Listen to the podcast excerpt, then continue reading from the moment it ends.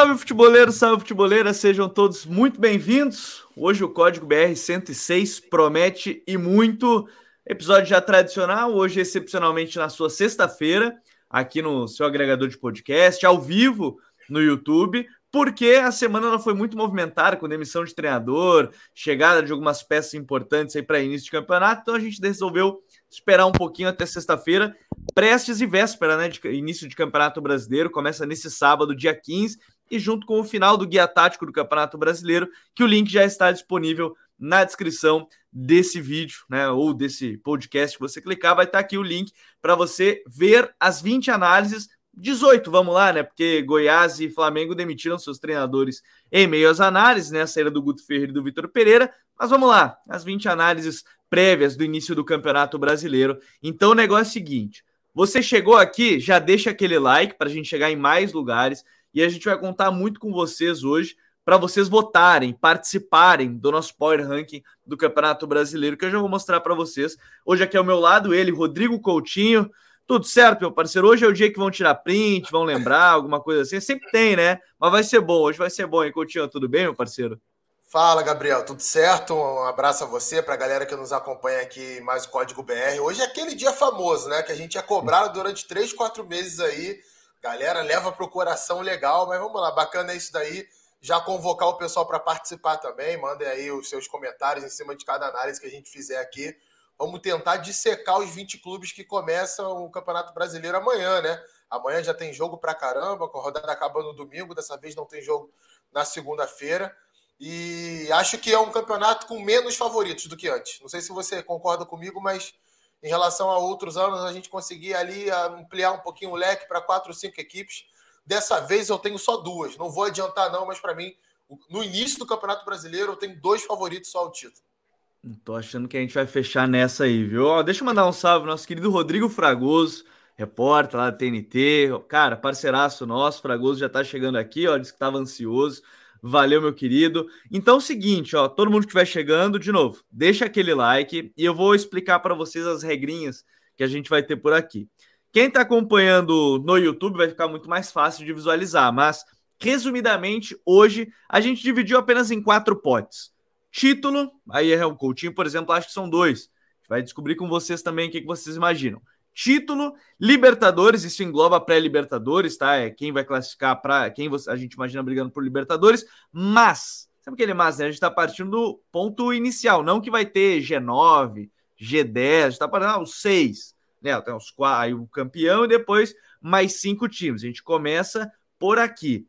Coadjuvante, que a gente não imagina que vai brigar por Libertadores, vai estar tá ali naquela zona de Sul-Americana, zona que não classifica para nada, vai estar tá mais ou menos nesse nesse limbo e os times que brigam para não cair. Então a gente vai dividir dessa forma quatro potes apenas para esse esse esse código BR episódio 106. Então vocês podem ir opinando, vai ter o meu voto, vai ter o do Coutinho, vai ter o de vocês, né? Por exemplo, se eu e o Coutinho não concordarmos, vocês que vão desempatar, vocês que estão ouvindo, vocês estão acompanhando ao vivo. Então por isso que eu sempre digo, acompanhem ao vivo, né, o, o código BR que aí a gente tem sempre essa interação é, com vocês. Então é bem importante tudo isso. A gente vai por ordem alfabética, tá? Então, ordem alfabética, do América Mineiro até o Vasco da Gama, como a gente lançou o próprio guia, né? Por ordem alfabética, e aí a gente vai analisando todas as equipes.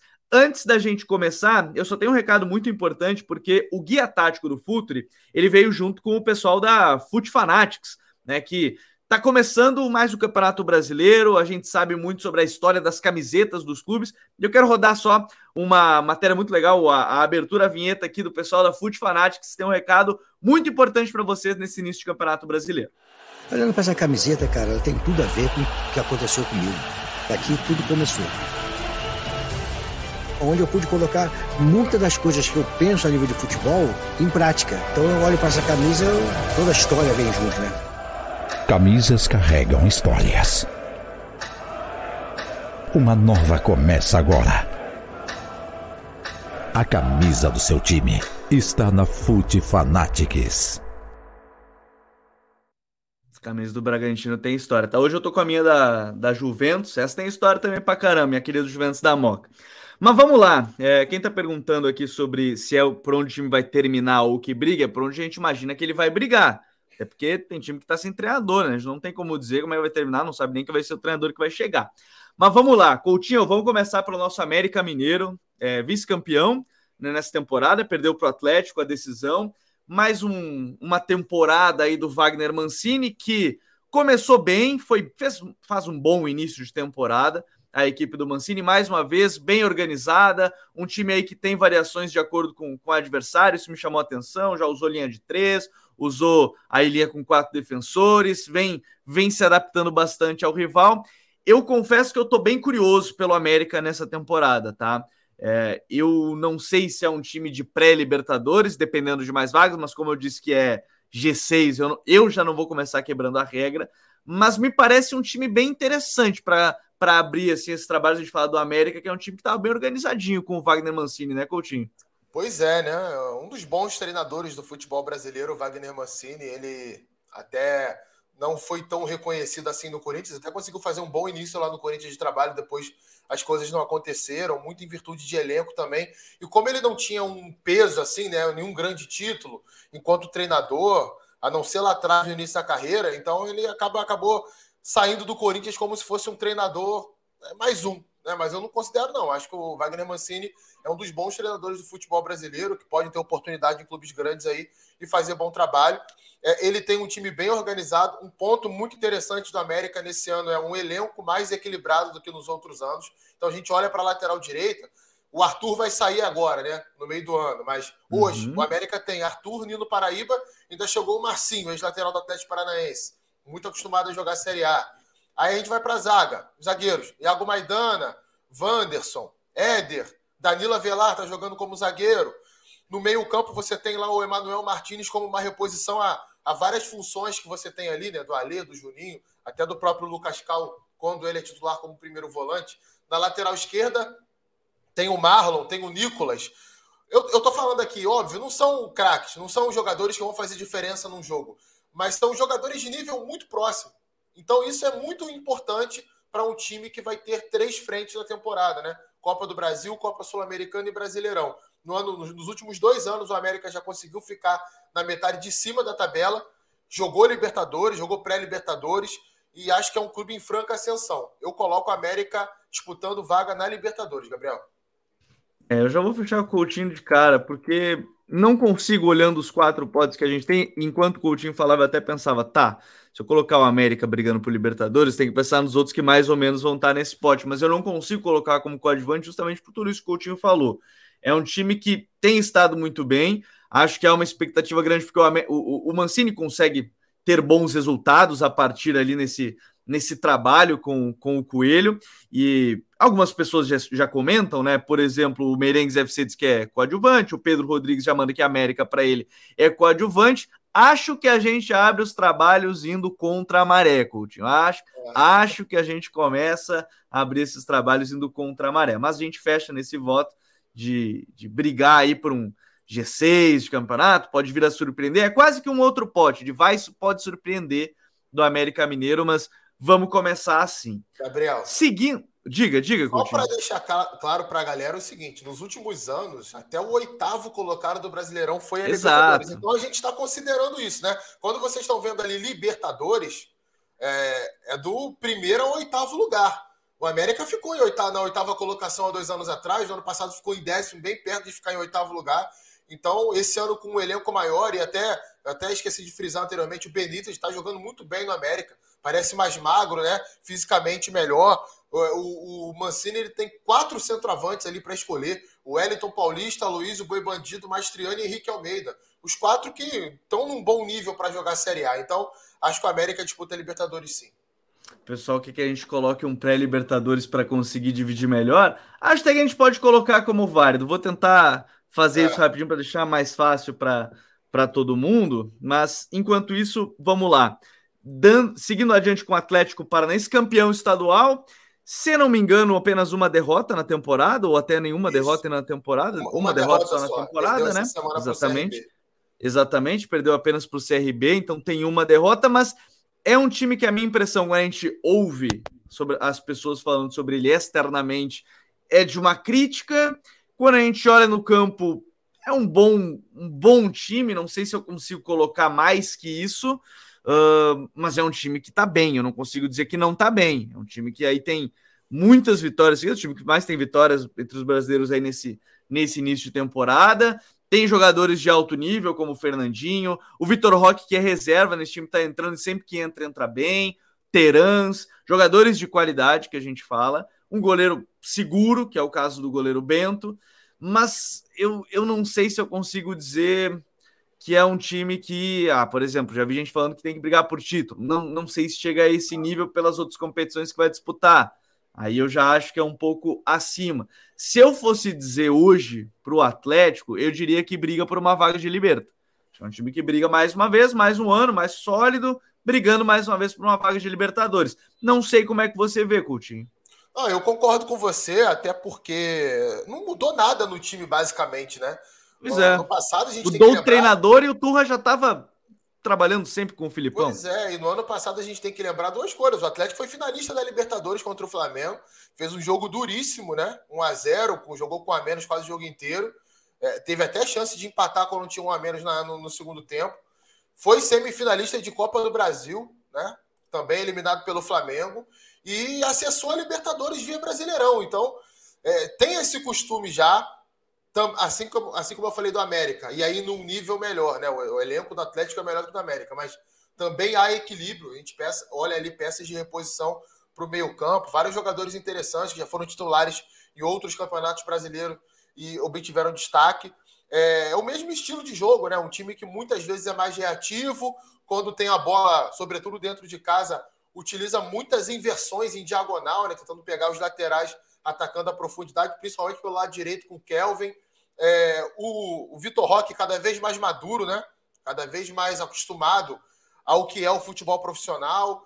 É, o Teran está dando umas osciladas nessa temporada, mas tem outros caras bons ali. O Fernandinho mais estabelecido, bem no meio-campo, distribuindo bem o jogo.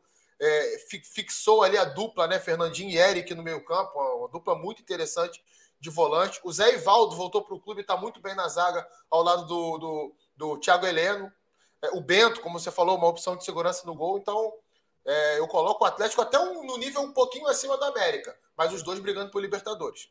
É, eu acho que fica no nível acima. Vou até colocar ele à frente aqui, para ir ficando mais claro. Senão o cara vai chegar aqui e vai dizer: ah, o América tá na frente do outro. Não, vamos colocar aqui para o pessoal entender, então, de acordo com a ordem de, de mais probabilidade, né? Então o Atlético tem mais probabilidade que o América em termos de pensar em, em Libertadores da América. Os votos aqui foram mais ou menos por essa lógica, Coutinho. O Hérito Henrique nem tanto, ele disse que o Atlético Paranaense entre sétimo e nono, apesar disso, sétimo e oitavo pode ser, até o nono pode ser de fato Libertadores da América. O Pedro Rodrigues diz que o Atlético ainda é muito acima em organização, então briga por Libertadores. O Hudson Gama diz que o Atlético está três jogos sem marcar, mas no geral está razoável, Libertadores. E o nosso ainda querido. Tem, ainda tem o fator casa, que a gente não falou, né? Perde ah, é. pontos em casa. Exatamente, eu acho que isso é um grande fator já que a gente pode, pode trazer do, do Atlético. E o nosso querido Fragoso falou: a avaliação atlética é muito prejudicada pelo estadual que joga, há uma distância dos adversários e uma distância gritando dos adversários do time da Série A mas é organizado, manteve a base, tem um treinador que é jovem, estava presente na comissão técnica na temporada passada. Como o Coutinho falou, é um time que manteve a estrutura. Eu tô curioso para a continuidade do Rock como titular, porque ele já está sendo sondado, tá questão de sair ou não, mas eu acho que vai ser essa continuidade dele começar a jogar mais como titular, pode ser muito importante em termos de, de desempenho e resultado. Já que falaram há pouco da questão dos gols, acho que ele é esse cara para resolver essa, essa situação.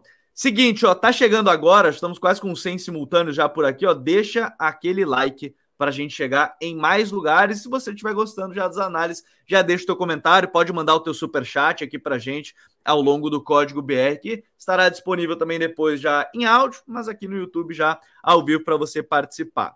Galo Mineiro, esse esse aqui é bom, Coutinho. Por quê? Porque o Atlético, ele foi campeão estadual, ok, acho que isso é importante mas é um time que, para mim, está prestes a estourar externamente. Quer dizer, prestes não, né? Vamos dizer que já está um pouco, né? Eu ia prestes, eu acho que eu estou sendo muito, muito, muito brando, porque desde aquele período da, da entrevista do Cudê para a saída, né? É, ali, do, saída ou não dele, sondagem do Dorival, permanência do Cudê, segundo algumas informações, porque ficaram com medo que ele poderia ir para o Flamengo. A gente tem um time aí que está meio é, fora de campo, com sérios problemas. Dentro dele também não tenho gostado de algumas atuações, é bem verdade. Não está muito com a cara do Cudê o time. Não sei como é que você está vendo esse, esse galo aí, o, o Coutinho. É, eu também, eu tô contigo, assim, eu não, eu não consigo, apesar dos jogadores, né, a gente olha uma dupla de ataque para o nível do futebol sul-americano, com Hulk e Paulinho, e muitas vezes eles decidem os jogos, né, eles resolvem ali os problemas coletivos que o Atlético tem, aí a gente fica tentado, caramba, vou botar no título, não vou botar no título, mas eu não consigo botar no título justamente por isso que você frisou, né, esse ambiente totalmente conturbado, é, sabe, pegou muito mal as declarações do Cudê, não sei se se era o momento dele falar, sabe? Porque o Atlético tinha acabado de ganhar no final de semana do América, primeiro jogo da final do estadual. É, ele foi para a final da, da, do Mineiro com todo mundo achando que ele já ia embora depois da final, né? Nem ia. Ah, pois ganhou, é, perdeu, eu, já estava embora, já tendo embora. Foi o que eu achei, porque assim, se você ganha no domingo, né? E não fala nada do seu elenco, por que, é que quando você perde na quarta-feira você vai falar do elenco, né? Então são três dias de diferença, o elenco não mudou de, de, de três dias, né? Entendo que o Atlético perdeu peças importantes de reposição no ataque. É, provavelmente está acontecendo algum problema financeiro lá. Né? A gente só vai saber disso quando os balanços forem publicados, mas a gente sabe muito bem que o Atlético nos últimos anos gastou muito mais do que poderia. Talvez a conta esteja começando a chegar agora, é, e isso conturba muito o ambiente. É, em, em, relação ao time, acho que é um time que é, tem tido muitas dificuldades quando encara adversários mais fechados, né? E se a gente olha para o campeonato como um todo, qual vai ser a primeira reação da, sei lá, 90% das equipes que forem jogar contra o Galo no Mineirão? E algumas até dentro de casa, né? Quando, a, quando o Galo estiver como visitante. É se fechar, é dar a bola para o Atlético Mineiro e se fechar. Quem é que vai querer dar espaço para Hulk, para Paulinho, para Zarate, para Pedrinho, né? para Pavon, que é um cara muito rápido? Ninguém vai querer dar espaço para esses caras, né? Então, a, a primeira tendência do adversário, ó, Atlético, toma aqui a bola, vou me fechar. Eu sei que você tem dificuldade nisso, vou tentar jogar no seu erro para aproveitar o contra-ataque. E o time tem que evoluir nisso. Né? Eu nem acho que isso seja um grande ponto do Cudê, não. Para mim, as melhores equipes que ele fez como treinador tinham como principal característica marcação, pressão no campo de ataque Sim. e reação rápida ao perder a bola. E nem isso o Atlético tem conseguido fazer. Inclusive, eu acho que esse é o problema, né, Coutinho? Eu sinto que é. isso que não está acontecendo, né? A gente está acostumado com os times do Cudê, exatamente, força física na. E, e eu, sempre, eu, eu sempre falo do Cudê, eu sempre falo, ah, o time tem muito a bola, mas é porque a ideia dele é recuperar a bola o quanto antes. Você tem a bola mais por uma reação de induzir o adversário ao erro do que exatamente querer ter a posse de bola e girar o jogo, né? Não, isso é perfeito. E assim, é, isso não tem acontecido também. Né? O, o, Atlético tem sofrido em vários jogos aí, com vários contra-ataques da equipe adversária, não consegue ter uma transição defensiva mais regular, né? mais segura ao longo dos 90 minutos. Então, para mim, é Libertadores pelo potencial técnico. Pelo potencial técnico, vai conquistar muito, muitos pontos. Não consigo colocar o Atlético como postulante ao título, não. O Lucas Goulart mandou que o Atlético tem grande chance de realizar a troca de comando e, consequentemente, mudar seu modelo de jogo. É um contexto bem definido até o momento. Acho que é é muito por esse detalhe que eu ainda tenho um, um pé atrás. Como é que vai ser? O Atlético é meio que uma incógnita, o time é muito dependente do Hulk, ultimamente não tem mostrado um grande futebol, esperar para ver, mas eu colocava na Libertadores.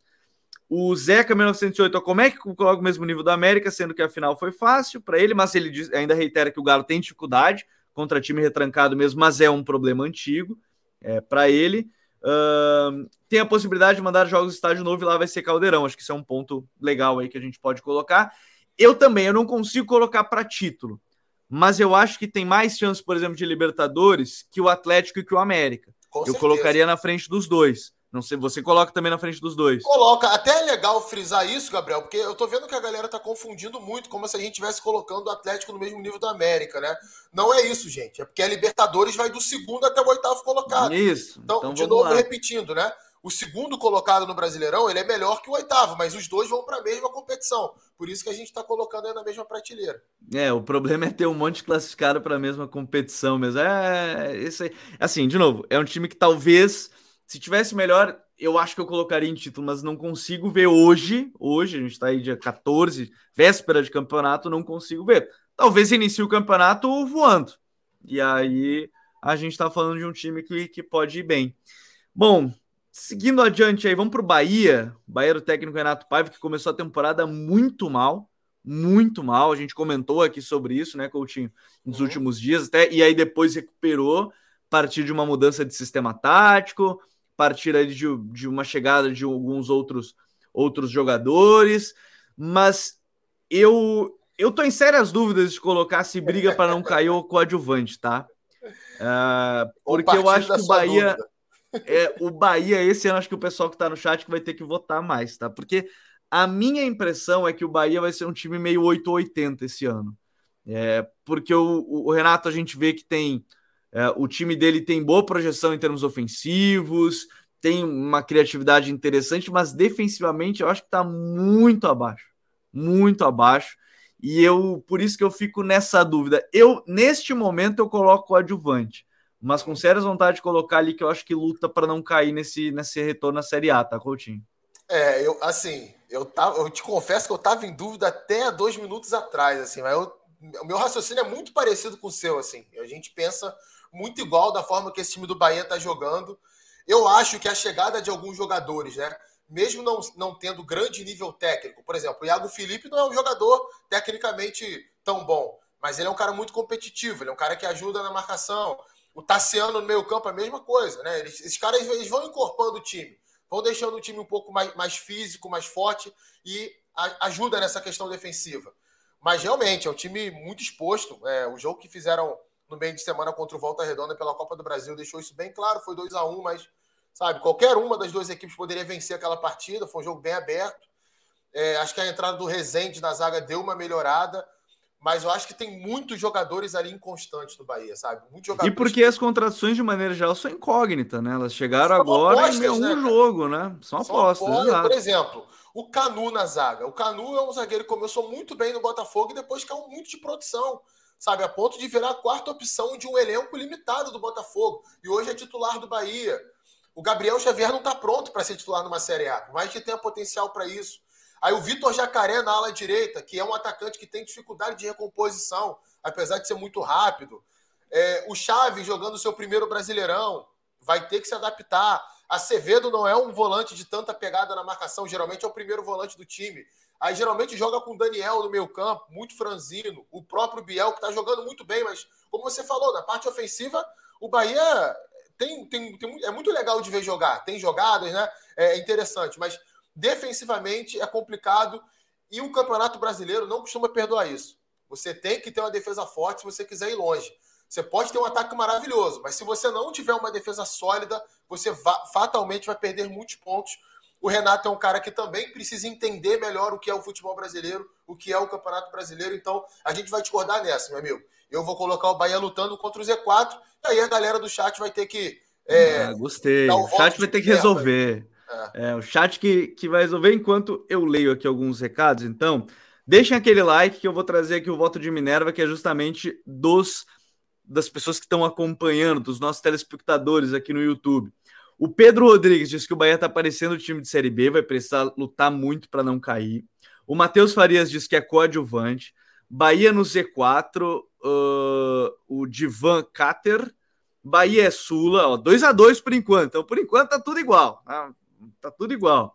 Uh, o Ricardo Andrade deu um bom ponto, que gostaria de lembrar que se o Bahia não for bem no início, o City Futebol Group vai derramar dinheiro na segunda janela, assim como foi o Botafogo ano passado. Eu acho também. Acho que esse é um bom ponto, por isso que a nossa análise parte do que vai começar o campeonato. No meio dele, a gente pode até falar um pouquinho mais sobre isso. O Futebol no Rio, grande parceiro, grande perfil no Twitter. Podem seguir lá, o pessoal do Futebol no Rio. Acredito que o Bahia vai evoluir bastante, mas não deve passar de coadjuvante, então 3 a 2 o Nicolas Nogueira diz que hoje é para não cair, 3 a 3 uh, Vamos lá. Tá empatar. Tá empatado. Pô, os caras estão pior que a gente.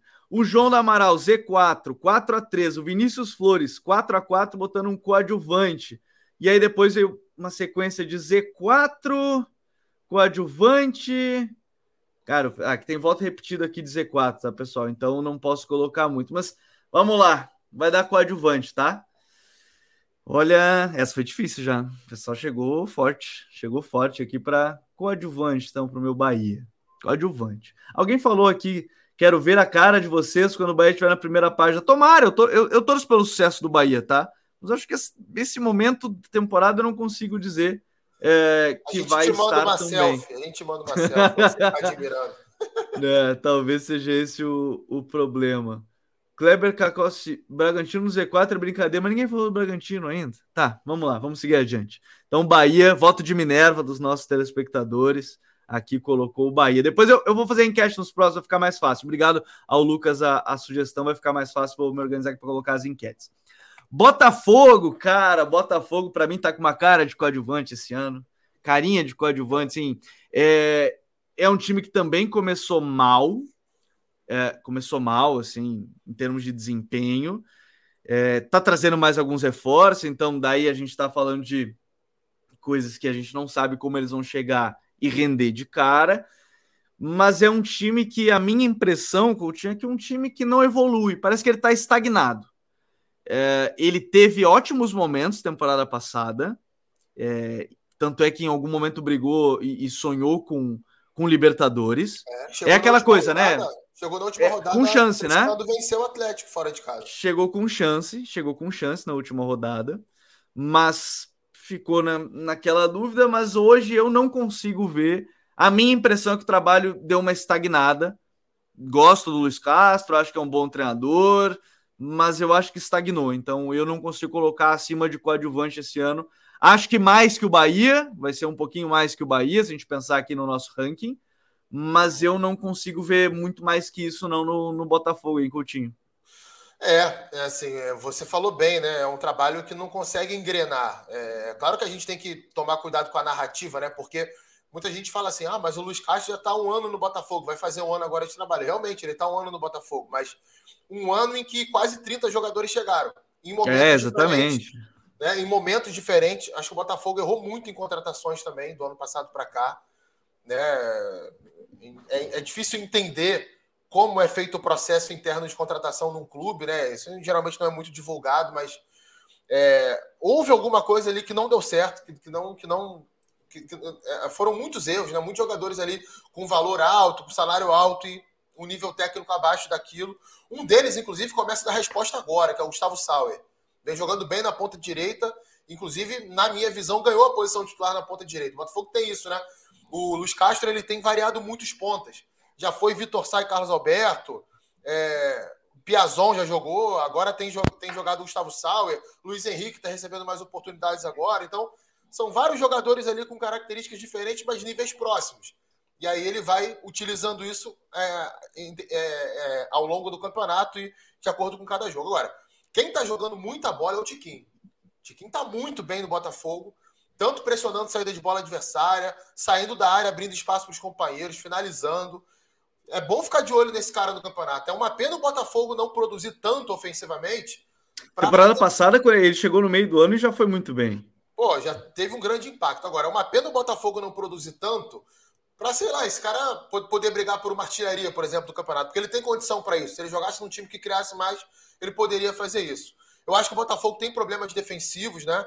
É, diversos problemas defensivos, não dá para selecionar um apenas. A cada jogo a gente vai entendendo ali algumas coisinhas que, que não estão dando tão certo assim. Então, para mim, é coadjuvante também. Não vejo o Botafogo em condições de chegar na Libertadores, não. O melhor comentário até agora foi o do Well. Pelo menos 60% dos times da Série A não estão em boa fase. Algum desses vão ter que subir na tabela na mar. Gostei. Cara, é isso. Para mim, acho que é, o El acho que foi acertou em cheio né, nesse detalhe. Mas alguns comentários do, do pessoal sobre o Botafogo, tá? O Joilson Damasceno diz que o Botafogo para ele é 11 para baixo, não vai ser baixado, mas não tem time para a primeira metade. Botafogo era para ter melhorado, foi bem ruim no Carioca, parece um ter repertório para melhorar. O Luiz Henrique França. O Nicolas Nogueira diz que o Botafogo hoje tem a cara do décimo lugar. O, deixa eu ver aqui, o Nicolas Nogueira, acho que eu não li o recado dele, o Sauer vai ser a surpresa da temporada.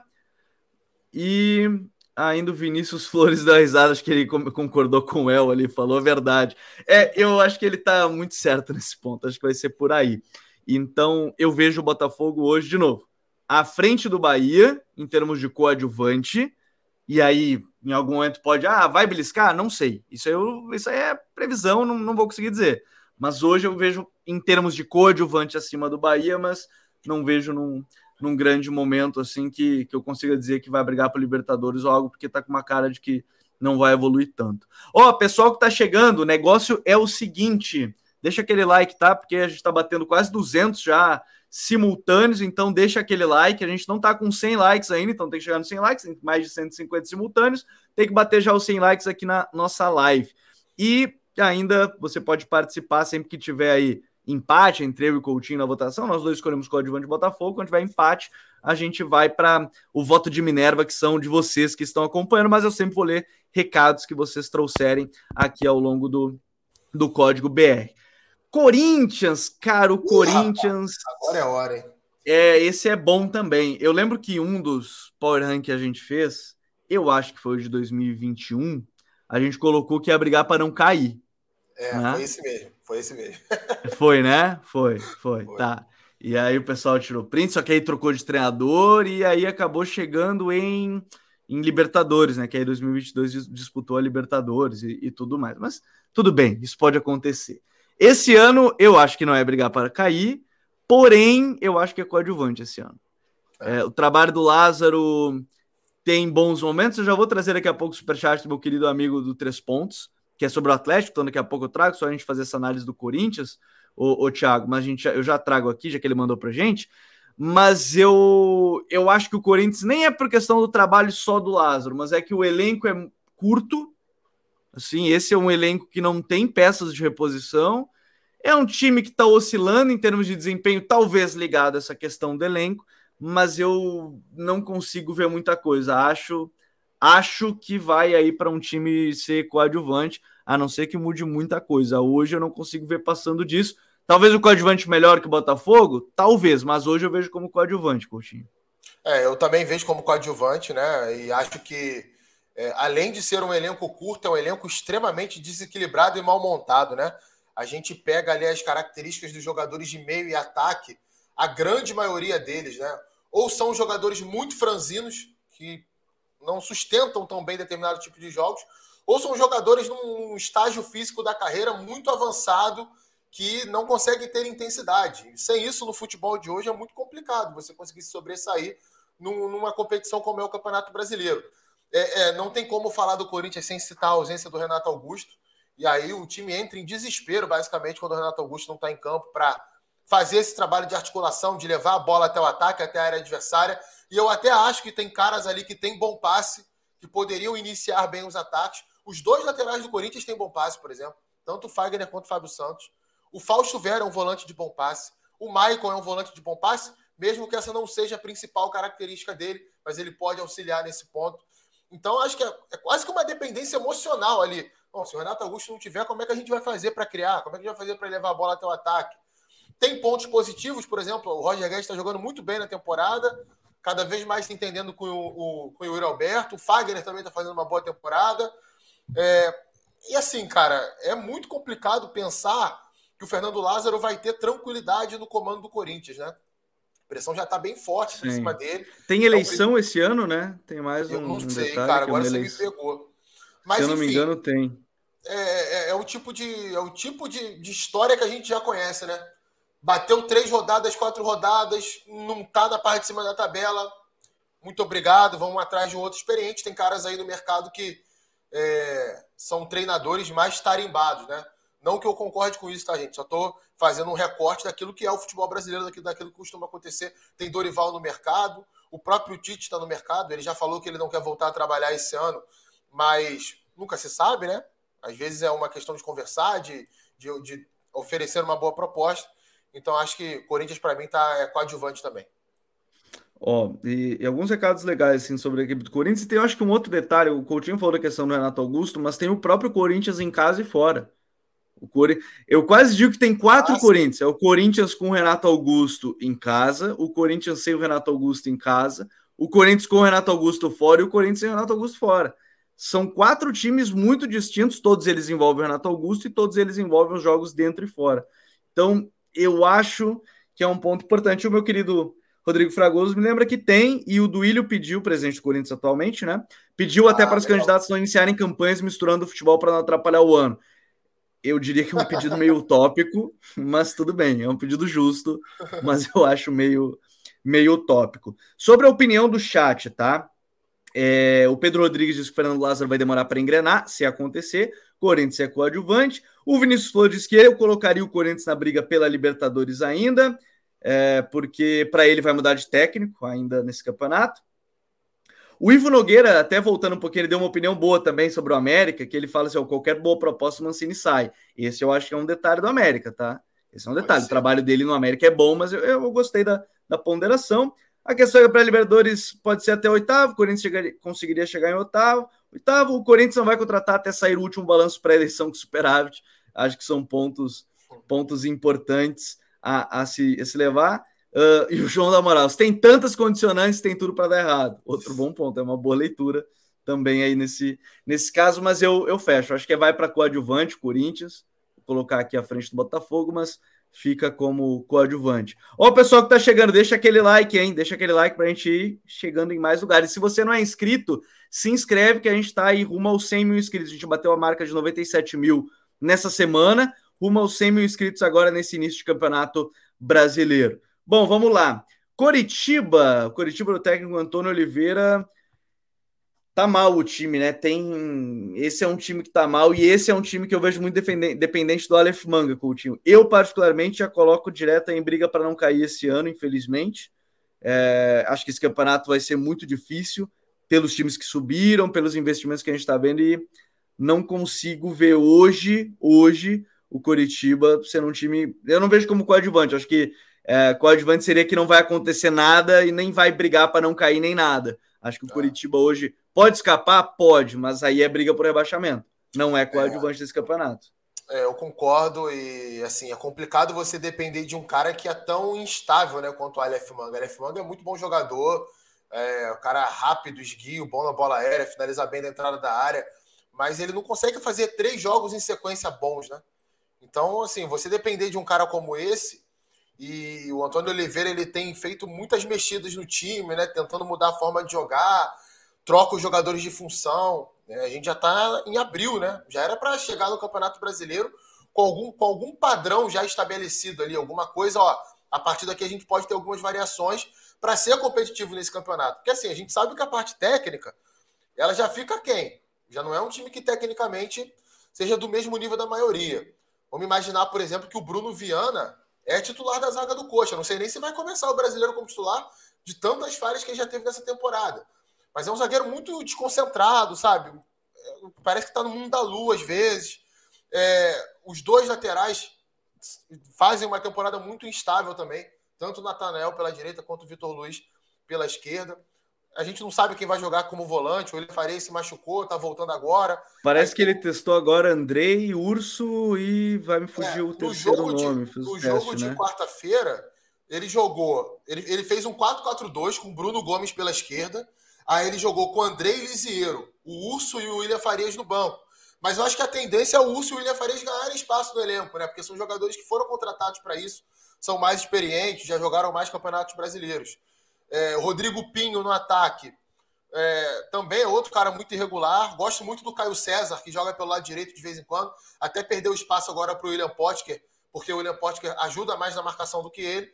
Mas é um time que, para mim, não tem como ter outra realidade nesse campeonato, não. Vai lutar para não cair, infelizmente. É, eu não, não consigo ver muito além disso também para para a equipe do Coxa, vou colocar aqui na briga para não cair. Só responder aqui então, antes da gente passar para a equipe do Cuiabá, como o Atlético pode deixar de ser um time de Copas, jogos específicos e virar um time de pontos corridos, vem de mentalidade interna ou falta de material humano. Eu, particularmente, acho que é mais mentalidade. Se o time focar em Copas, vai ser difícil. Não, é um time que costuma focar. Não, eu, eu vejo mais por questão de foco, o time, não sei você. É, e eu acho que é muito mais uma questão de acessibilidade, né? O Campeonato Brasileiro, gente, ele é muito difícil de ganhar. É muito mais difícil, por exemplo, ganhar um Campeonato Brasileiro do que uma Libertadores hoje. Né? Já houve tempo em que a Libertadores, para os clubes brasileiros, tinha um nível maior. É, o poderio financeiro dos brasileiros fizeram com que os clubes montassem elencos melhores. A questão da arbitragem da Libertadores melhorou muito. Os campos que se joga também melhoraram demais.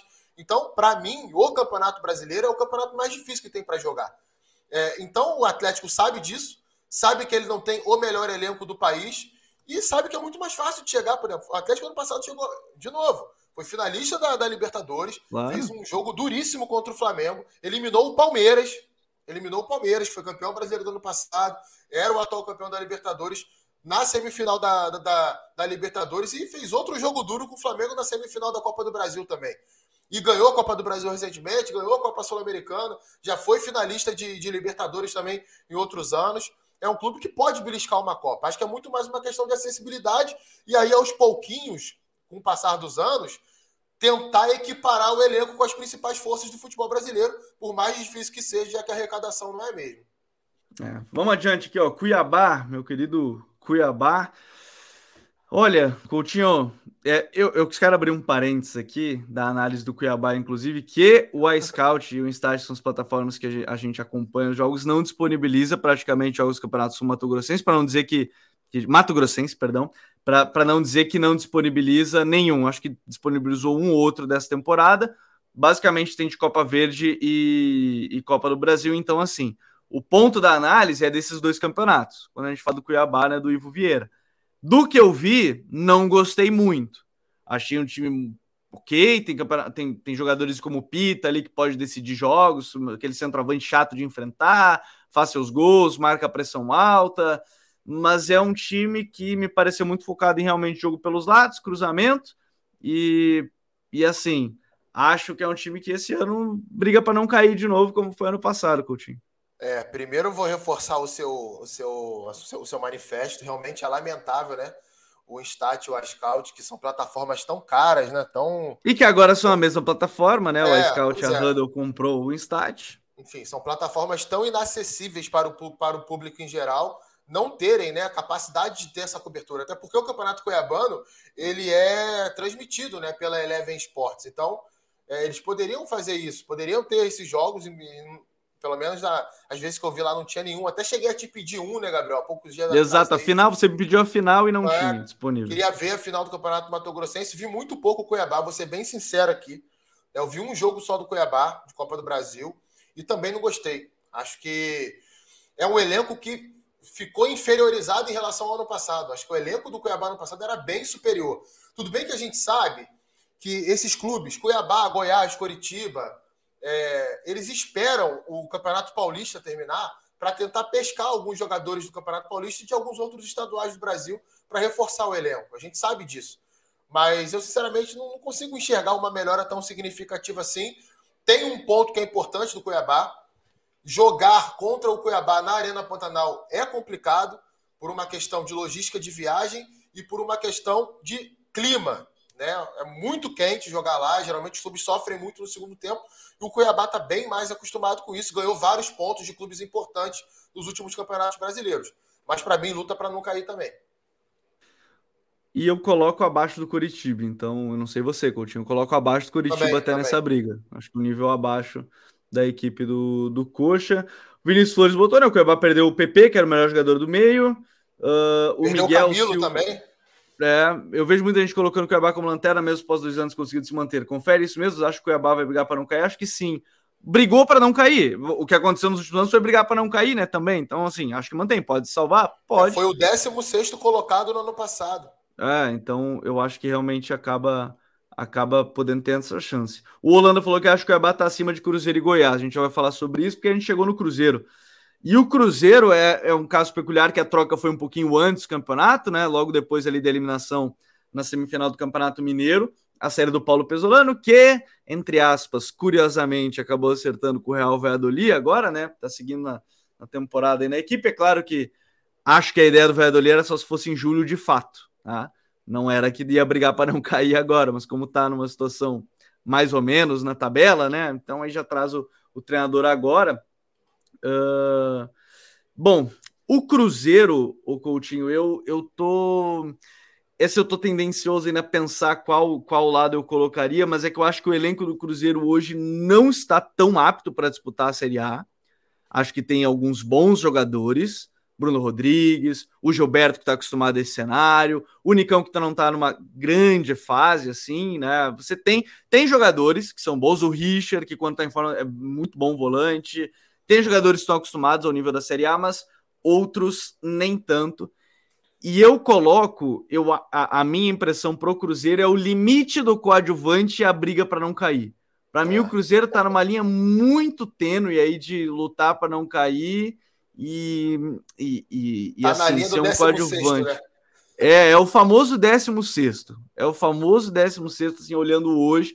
Acho que o Pepa vai ser isso. Ele vai ser um treinador para buscar um jogo de reação, vai buscar transição, ataque rápido. Mas eu acho que esse campeonato vai ser um coadjuvante, mas abaixo do Bahia, por exemplo. É, eu acho que o ponto positivo do Cruzeiro é. é a, a, torcida do Cruzeiro entende que é um ano disso. Né? Então, assim, é, a torcida do Cruzeiro sabe o tamanho do clube, né? Quem sou eu para falar isso? Mas o 15, 16 lugar para o Cruzeiro nessa temporada, de um investimento muito baixo em comparação a outros clubes da tradição do Cruzeiro. Dos times que subiu, foi o que menos investiu, por exemplo. Pois é. é assim, Gabriel, eu, eu não tenho certeza disso ainda, tá? Mas eu tenho a sensação que o elenco do ano passado do Cruzeiro era melhor que o desse ano. Pelo momento que os jogadores do Cruzeiro passam, né? É claro que, por exemplo, o Nicão, o auge do Nicão é um baita jogador de Série A. Mas há quanto tempo o Nicão não vive seu auge? Fisicamente está muito abaixo. O Gilberto, a mesma coisa. Fez vários gols importantes pelo Bahia, pelo Vasco lá atrás. E, e só que hoje ele já não consegue ter o mesmo desempenho. Aí, beleza, a gente pega ali jogador por jogador. Vamos para a defesa. O William, lateral direito, ex-internacional. Pô, já teve um ápice da carreira e hoje está muito abaixo. Aí na Muita lesão no joelho, né? Isso aí matou ele fisicamente. E, assim, o Cruzeiro perdeu o, Wesley Gasolina por lesão, né? Que era um cara que poderia ser titular na lateral direita. Na zaga, Oliveira e Luciano Castan. Zagueiros, com todo respeito, para mim, de Série B, de clube de Série B. Não vejo os dois com potencial para serem titulares em Série A, não. O Marlon na lateral esquerda, sabe? Que estava meio que largado no Fluminense no ano passado, não tinha oportunidade. Coutinho, já tô abrindo a enquete aqui, tá? Do jeito que tu tá falando, eu já vou abrir ah, a enquete aqui. É, do... Pode Vai abrir a enquete. Ó, vou, vou, até antecipar. Para mim, luta pelo então, Z4. Tá. Né? Luta contra o Z4. Cruzeiro. Né? Então, aqui, é, ó, assim, luta, são, pra, são luta no Z4 ou coadjuvante? A e aí o pessoal pode aposta, votar já no chat. A principal aposta da temporada, é, uma das principais apostas foi o Wesley, ponta do Palmeiras mas segue a irregularidade, sabe? É muito irregular. O jogador mais regular do time na temporada tem sido exatamente o Bruno Rodrigues, né? Que é um artilheiro, deu mais assistências, então ele meio, tá meio que sobrando ali no nível do elenco do Cruzeiro nesse momento. Mas até o Bruno Rodrigues nunca pegou uma Série A inteira pela frente. Sabe? Nunca, ele nunca foi testado nesse nível em uma temporada inteira. Então, realmente fica complicado de acreditar no, no Cruzeirão cabuloso aí para esse Campeonato Brasileiro. O meu voto é a luta no Z4. Luta no Z4, o pessoal chegou forte aqui já. Chegou forte, chegou é pesado é já. Gosta. É, já nos comentários aqui, por exemplo, uh, o Fodinski, que belíssimo nome para se ler durante uma transição. Pelo menos não é os outros, Maravilha. é os outros que o cara em Cuba, né? Esse é mais tranquilo. De todas as SAF, a do Cruzeiro é que tem menos chance de investir no meio do ano para se salvar. A Bahia ainda tem essa chance, acho que é um bom ponto. Não vejo o Ronaldo investindo tanto assim nesse primeiro momento, por tudo que o Ronaldo tem falado. Uh, Lurian Schultz, as peças de reposição do Cruzeiro são bem abaixo do aceitável. O banco de reservas fica devendo muito. Uh, o Marcos Amorim que o problema foi o Cruzeiro desperdiçar três meses com um treinador que, apesar de excelente, ia querer ir embora em dezembro. Bom ponto, acho que é um bom ponto. Uh, o problema é que investiram pouco e investiram errado. Deixa eu ver aqui na enquete. Cara, já tá 76 a 24, luta para não cair. Luta para não cair, então já está na enquete, que o pessoal já, já diria, votou, não... já diria o poeta, a voz do povo é a voz de Deus, né? É, em um minutinho aqui a votação já ficou bem descarada aqui para é, o Vitor Oliveira já foi até mais exagerado, que o Cruzeiro vai cair com rodadas de antecedência, então foi mais rápido do que eu imaginava na votação. Já vou encerrar que foi rapidinho para quem está acompanhando ao vivo. Deu 77% que o Cruzeiro vai brigar para não cair. Então vamos colocar que o Cruzeiro vai brigar para não cair. À frente de Coritiba e Cuiabá, Coutinho, ou a gente coloca nesse meio termo? É, eu acho que um pouco à frente, sim. Acho que um pouco à frente, sim. Então tá. Aqui, ó, o, o nome. Não sei quem é o nome dele, é nome. Em agosto, Mano Menezes volta pro Cruzeiro. Aí ele já tá falando que o Inter vai, vai demitir o, o Mano. Então a gente vai falar sobre isso daqui a pouquinho. Agora eu quero ver. Ih, é o rapaz. Flamengo, meu caro Coutinho. É, amigo. Amigo, assim. E aqui eu acho que vai ter um monte de opinião. Não vai estar. Tá, esse ano Ano passado a gente até colocou perto da demissão do. Até com o Paulo Souza, se eu não me engano, a gente colocou. Acho que a gente uhum. colocou. Quase certeza. Uhum. Mas esse ano eu não consigo colocar, não, viu? Esse ano é. É Libertadores porque tem um baita de um elenco. Não consigo ver abaixo disso e acho que vai trazer um treinador que vai acabar encaixando com esses jogadores, aparentemente. Se for o Jorge Jesus, como estão falando, então acho que encaixa, encaixa muito. Mas Flamengo, título não vejo e eu coloco em Libertadores. Mas título. Ah, pode chegar um treinador amanhã, sábado, dia 15. Vamos, segunda-feira, né? A gente vai ter mais uma edição de Código BR aqui no YouTube e tal, a gente vai poder falar sobre isso. Mas pode chegar segunda-feira um treinador que a gente saiba que vai tirar o melhor desse elenco. Mas hoje, Flamengo não, não, não vai para título. Esse ano é Libertadores e olhe lá, Coutinho. É, não, não tem como discordar, né, Gabriel? Assim, vamos tentar imaginar o melhor dos cenários. Vamos imaginar que o Jorge Jesus venha, que é tudo que a torcida do Flamengo quer. 99% da torcida do Flamengo quer o retorno dele. É, ele já meio que sinalizou que ele não vai vir antes do contrato acabar. Ele quer vir. Né, as informações dos colegas que apuraram as notícias em cima disso são todas nesse sentido. Ele quer vir. Depois que acabar o contrato dele com o Fenerbahçe, ele vai vir ao Flamengo. Quando ele, se isso acontecer, né, que é o melhor dos cenários é, nesse contexto do Jorge, do Jorge Jesus voltar, ele chegaria ao Brasil depois de oito rodadas de Campeonato Brasileiro. Ele teria 30 rodadas para se recuperar. Alguém vai lembrar que lá em 2019 foi basicamente parecido. Ele chegou ali bem no início do Brasileirão e o Flamengo estava, se eu não estou enganado, na oitava, na nona posição quando ele assumiu. Ele ainda perde um jogo para o Bahia de 3 a 0 lá em Sim. Salvador. E aí depois o Flamengo engrena uma sequência de vitórias, né? Que vamos combinar, né? É, é bem comum, mesmo que o Jorge Jesus volte ao Flamengo e faça um grande trabalho de novo, acreditar naquele desempenho e naqueles resultados sou um pouquinho utópico, né? Da parte de qualquer pessoa. Então, é, até nesse cenário seria complicado imaginar o Flamengo fazendo um campeonato de recuperação e contando ali que perca pontos nessas primeiras rodadas. O elenco é muito bom, mas é um elenco desequilibrado. Falta peças de reposição em vários setores do campo, principalmente para volante, né? Volante, lateral direito, agora que o Matheusinho se lesionou, já não era unanimidade. O Flamengo hoje tem só o Varela, é, basicamente disponível, que tá mal. O Wesley, reserva dele, não tem experiência nos profissionais, não está pronto para ser titular do Flamengo ainda. Felipe Luiz, mal fisicamente do outro lado, tem muitas lesões, não consegue jogar duas vezes por semana. Davi Luiz, muito mal. Thiago Maia vem jogando mal. Gerson mal. Vidal não é um volante confiável defensivamente é, como reposição. Tem lá o Igor, né? Volante da base que está tá surgindo ainda, mas Arrascaeta é lesionado, Gabigol em uma fase, enfim. Olha quantos problemas eu falei aqui. O Flamengo tem que recuperar tudo isso, né? Tem, pelo menos amenizar tudo isso para ser postulante ao título de novo. Se a gente comparar, e aí, e aí eu já vou adiantar aqui, não vou fazer suspense, não. Né, ah, para a galera suspense. que está com a gente. É, temos 53 minutos de, de, de programa. Eu já vou adiantar aqui. Compara hoje o Flamengo com o Fluminense, e é bem fácil fazer isso. Semana passada a gente viu o que aconteceu. E com o Palmeiras, que para mim são os dois, os, os dois únicos postulantes ao título desse ano tá bem abaixo, né? Então o Flamengo para mim é Libertadores. Eu coloco até abaixo do Galo.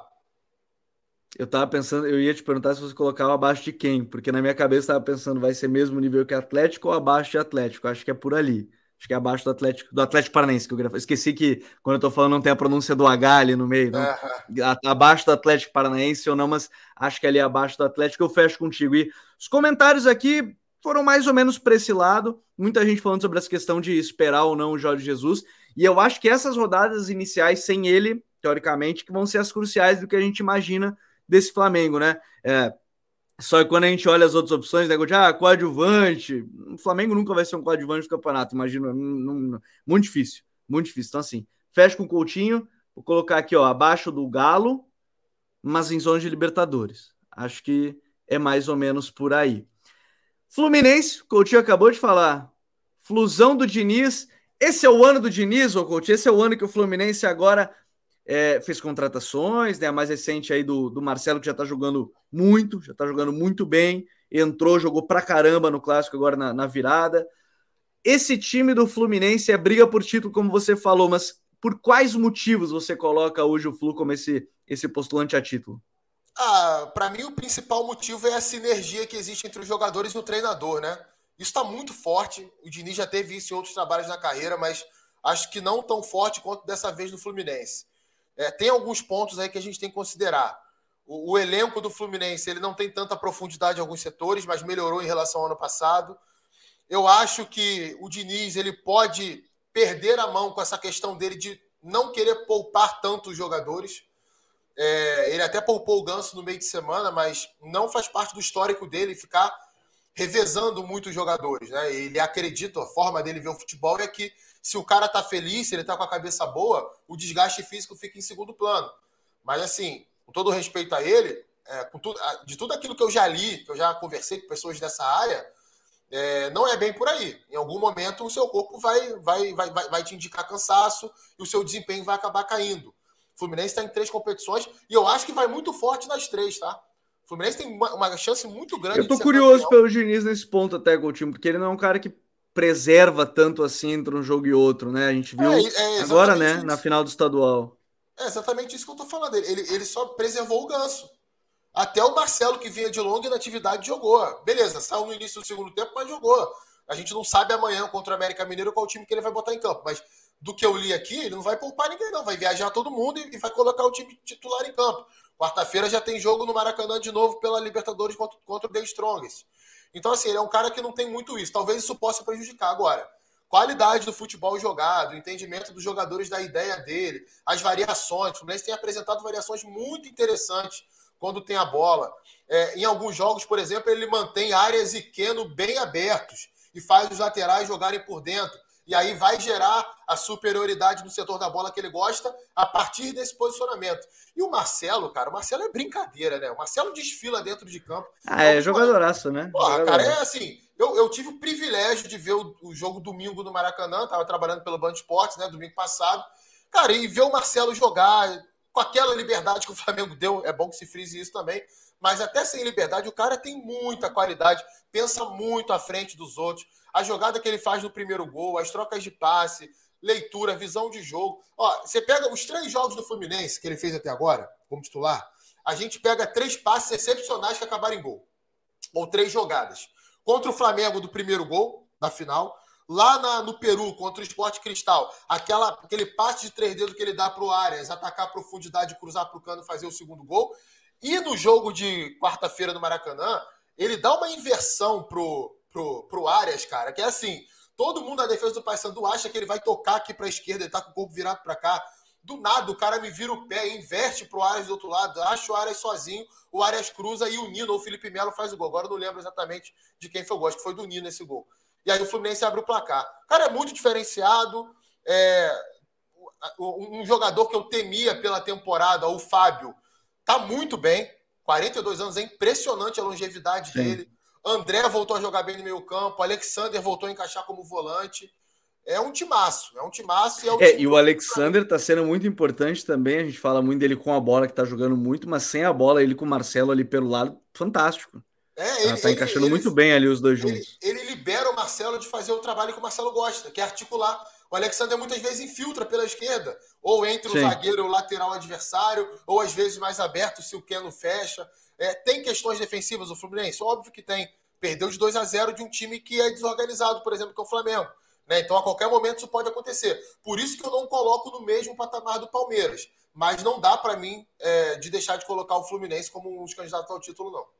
Arias é monstro, qualidade do Arias impressiona. Flu vai brigar pelo título. Esse jogo de aproximação e liberdade no último terço tem casado muito bem características dos jogadores. Marcelo é craque histórico. Marcelo em forma é top 5 jogadores do Brasileirão. Esses são só alguns comentários, entre outros, como o ataque do Flu dá calafrio em qualquer defesa do Brasil. E eu acho que entra muito nessa lógica. O Fluminense, o Coutinho, para mim, no início, ele foi definitivo numa frase muito boa, que é a sinergia entre esse elenco e o Diniz, ela é muito grande muito grande. É, eu vi as dúvidas que o pessoal estava comentando de aguentar a temporada para três competições. Talvez seja esse o grande desafio, de fato, como foi em algum momento na temporada passada. Mas me parece que esse ano está muito mais preparado para enfrentar uma sequência do que estava na temporada passada. Então, é, eu, eu acho que é eu acho que é por aí. Eu acho que é por aí Fluminense brigando por título. Fortaleza, enquanto o Coutinho falava, eu pensava que um pouquinho mais. Eu acho que eu já montei na minha cabeça aqui título Libertadores e até quem vai brigar para não cair. Vai fechar direitinho na minha cabeça, não sei se o Coutinho vai concordar comigo, mas vai fechar exatamente oito times no título Libertadores e os outros 12 ali para baixo. Mas isso é na minha imaginação e quando a gente está aqui ao vivo. Mas vamos lá. Fortaleza para mim. Eu confesso ah. que eu tô pensando caso a caso, tá? Eu tô, eu tô me surpreendendo. Eu tô eu pensando na é, hora. eu tô olhando, eu vejo aqui o nome, aí eu fico pensando, tá, eu vou colocar ali mais para cima, se colocar mais para baixo. Mas vamos lá.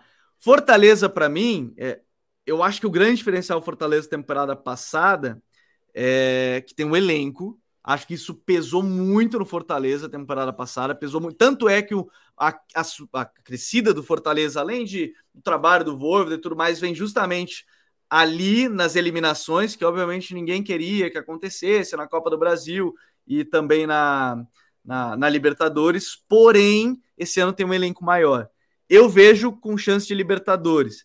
E vou além, Coutinho. Para mim, hoje, o time do Voivoda, pelo elenco que tem, pela forma como está jogando, se não perder o Hércules, eu vou já abrir isso para se não perder o Hércules, que para mim é o principal jogador junto com o Caio Alexandre nesse time, ali no meio-campo, o Hércules e o Caio Alexandre, coloco à frente em termos de desempenho do Galo e do Flamengo. Eu Colocaria também. o Fortaleza ali em Libertadores na frente deles, Coutinho. Não, eu também, cara. É, assim, ele, o Fortaleza teve uma decepção esse ano, né? Que foi cair na Libertadores contra o Cerro Portenho que tem um bom time também. O Senhor Portem montou um time melhor do que nos últimos anos esse ano. Mas quem assistiu aos jogos sabe qual foi o principal causador da queda do Fortaleza: a dificuldade de fazer gol. Esse, esse é o principal defeito desse time. O Fortaleza cria chance pra caramba durante o jogo. Tem muito volume ofensivo. Nem sempre consegue guardar, botar lá no fundo da rede. Isso é, isso é, isso é importante, isso é primordial. Tanto é que, no meu modo de ver, foi o principal motivo para cair na Libertadores. Poderia estar na fase de grupos. É, mas é um time muito legal de ver jogar. Eu concordo plenamente contigo na questão do elenco, né? A gente olha no ano passado é, para esse ano, o Fortaleza tem dois laterais esquerdos, Bruno Pacheco e Lucas, e Lucas Crispim. Qualquer um deles pode ser titular. Na lateral direita tem lá o Tinga e o Dudu, que se lesionou agora, mas me parece que não vai demorar muito para voltar. Ainda pode jogar o Pikachu por ali, ainda pode jogar o Britas por ali. O Marcelo Benevenuto, que era um titular, hoje é um reserva. O próprio Hércules, que é muito bom jogador, e você citou muito bem, nem sempre ele é titular do time. Né? Rola um rodízio ali no meio campo. O Caio Alexandre, para mim, é o cara desse time. Ele tá jogando muita bola. Joga muito. Joga muito. Pô, o nível dele. E assim, é impressionante o quanto o estilo de futebol dele casa com Fortaleza. É, eu acompanho o Caio Alexandre desde a base aqui no Rio de Janeiro, quando jogava no Botafogo, desde sub-17. Sempre foi um volante de, de ótimo passe longo. Muita verticalidade, inversão de jogo e passe em profundidade. E o time do Fortaleza faz muito isso, né? É um time que é muito organizado para atacar a profundidade e, e, e, gerar as situações que esses passes vão, vão, vão, vão acabar se encaixando. Poquetino foi um grande de um reforço no meio campo. Lucas Sacha vem jogando bem também no meio campo. Galhardo, Luceiro, que chegou para ser o 9, chegou para ser o artilheiro do time. Não, o Luceiro é outro, né? A gente falou do, do Caio Alexandre, o Luceiro é outro que tá fazendo gol. Bom, ele tem 12 participações de gol em, nos últimos oito jogos, né? É, e ainda tem o Caleb, né? Que foi um bom investimento do Fortaleza. O Caleb não tá emprestado pelo Galo, foi uma compra do Fortaleza que também tá, tá sobrando. Decidiu o Campeonato Cearense, vem jogando muito bem os jogos de Copa também, Copa do Brasil, Copa Sul-Americana, ele vem jogando muito bem. É... Cara, assim, não tem como não botar à frente do Galo. Acho que o Fortaleza hoje ele está, é, vamos botar aí entre os cinco melhores times do país, a bola que ele jogou até o momento. Fortaleza, então a gente fecha aí que fica à, frente. O time tá bem, de novo, acho que esse ponto do elenco para mim é o, o, grande diferencial em relação a outras temporadas, é como o time tá bem nesse ponto. Seguinte, hein, like na live, ó, o Colina Gamer já mandou também, ó, boa noite, Futuro e like na live, live compartilhada, esse é o cara, ó. Façam que nem meu querido amigo aí, ó, o Colina Gamer, dá aquele like, compartilha. Tem mais de 200 pessoas ao vivo e a gente simultâneas e não tem mais de 200 likes, tá errado. Isso aí tá errado. Você tem que deixar aquele like. Vamos lá.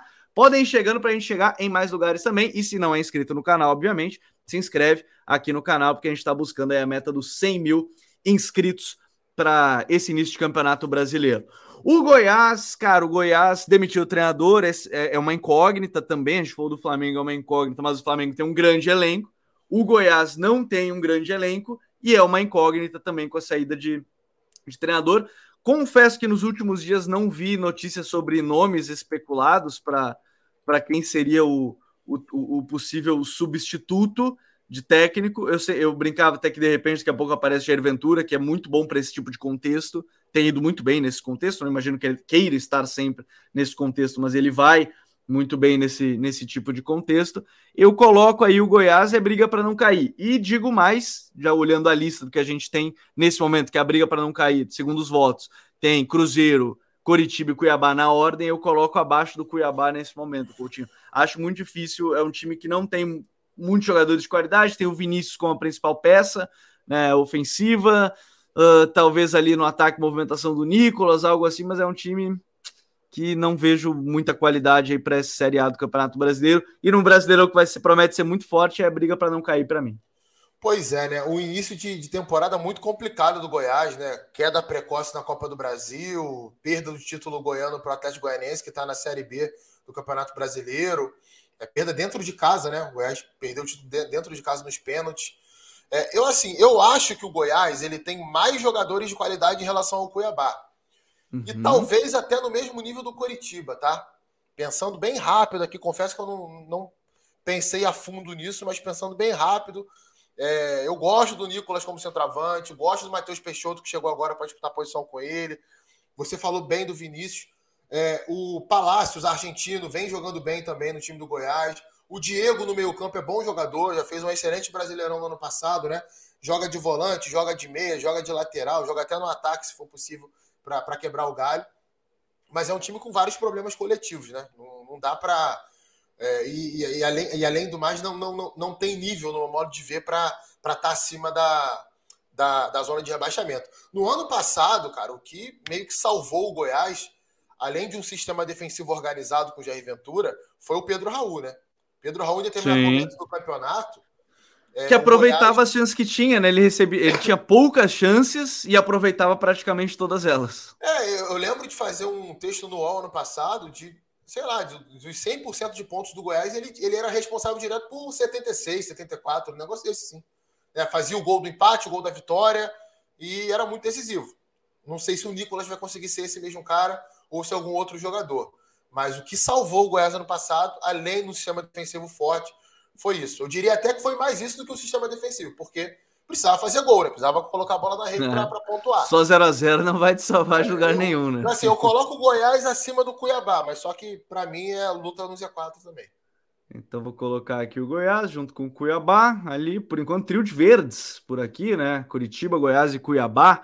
E você que estiver chegando por aqui, ó, já deixa aquele like para a gente chegar em mais lugares.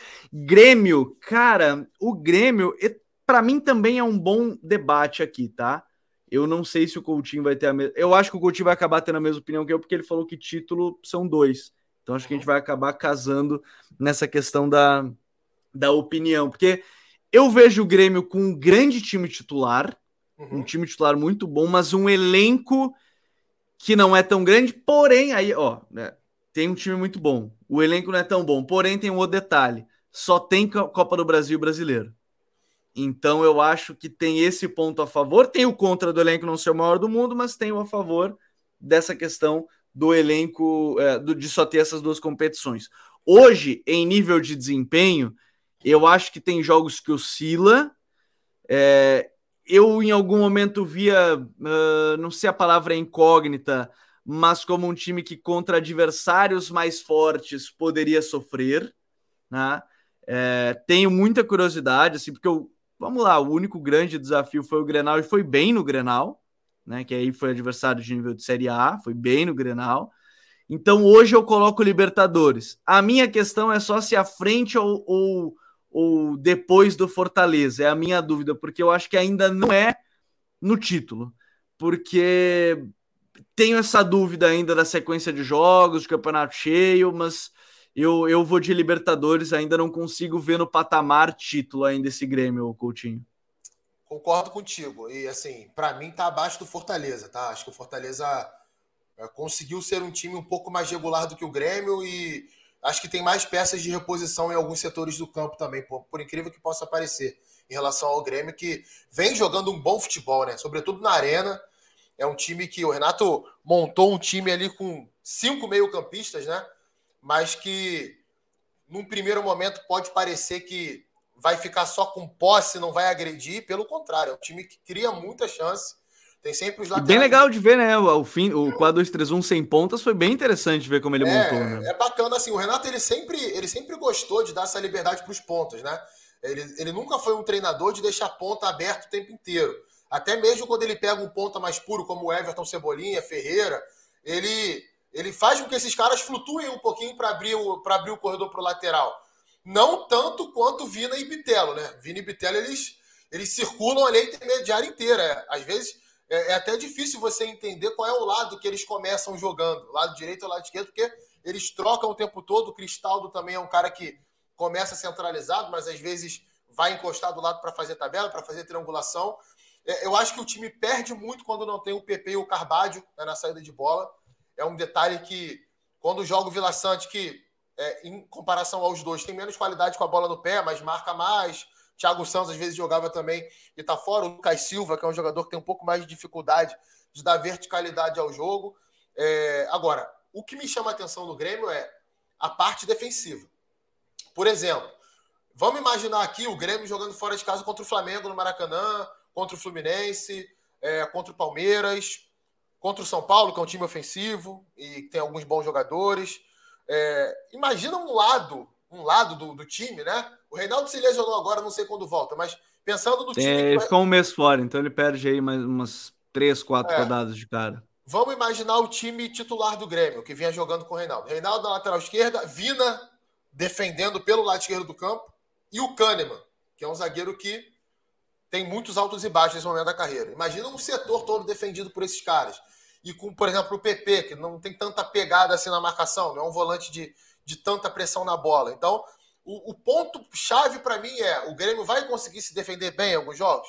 Se conseguir. Para mim é isso. Por isso que eu não consigo colocar no patamar título. Acho é. que esse vai ser o grande detalhe para o campeonato, Coutinho. Se o Grêmio conseguir, ele dá um salto de qualidade. E, assim, a gente não falou dele, mas Luiz Soares é sacanagem, né?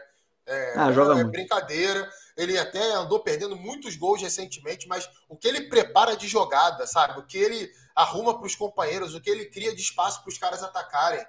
É uma aula de camisa 9. É papo assim, ó. Chegar num moleque lá que tá começando a jogar no mirim, no pré-mirim, ó. Senta aqui, selecionei os lances do Soares aqui para você ver. Olha só o que é jogar de centroavante. O cara dá uma aula. É, é absurdo, é impressionante. E que bom que a gente vai ter o um Campeonato Brasileiro com esses caras aqui, né? Soares, Marcelo e alguns outros aí. É, eu acho que esse para mim é o, é o grande ponto aí da, da questão do Grêmio.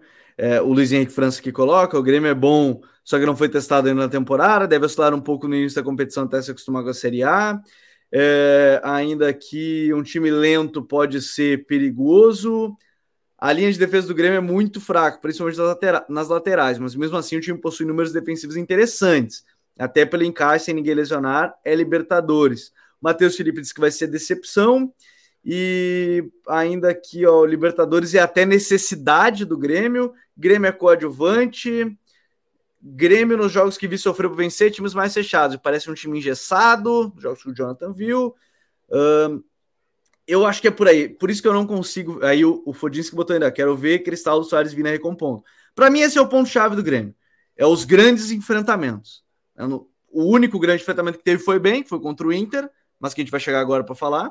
É, mas, de maneira geral, é por aí. Eu fecho com o Coutinho, vou colocar aqui é, depois do Fortaleza, mas ali na, nessa briga de Libertadores, que a gente tem agora seis times, mais um no Fluminense tem sete. Ó, os sete primeiros campeonatos a gente tem por aqui já, hein? Ó, a gente tem sete colocados.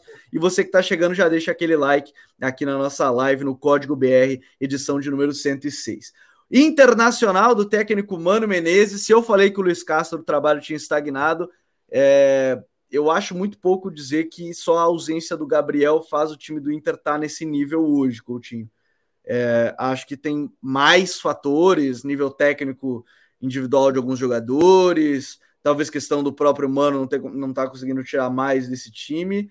Hoje, para mim, o Inter não foge muito de, de coadjuvante.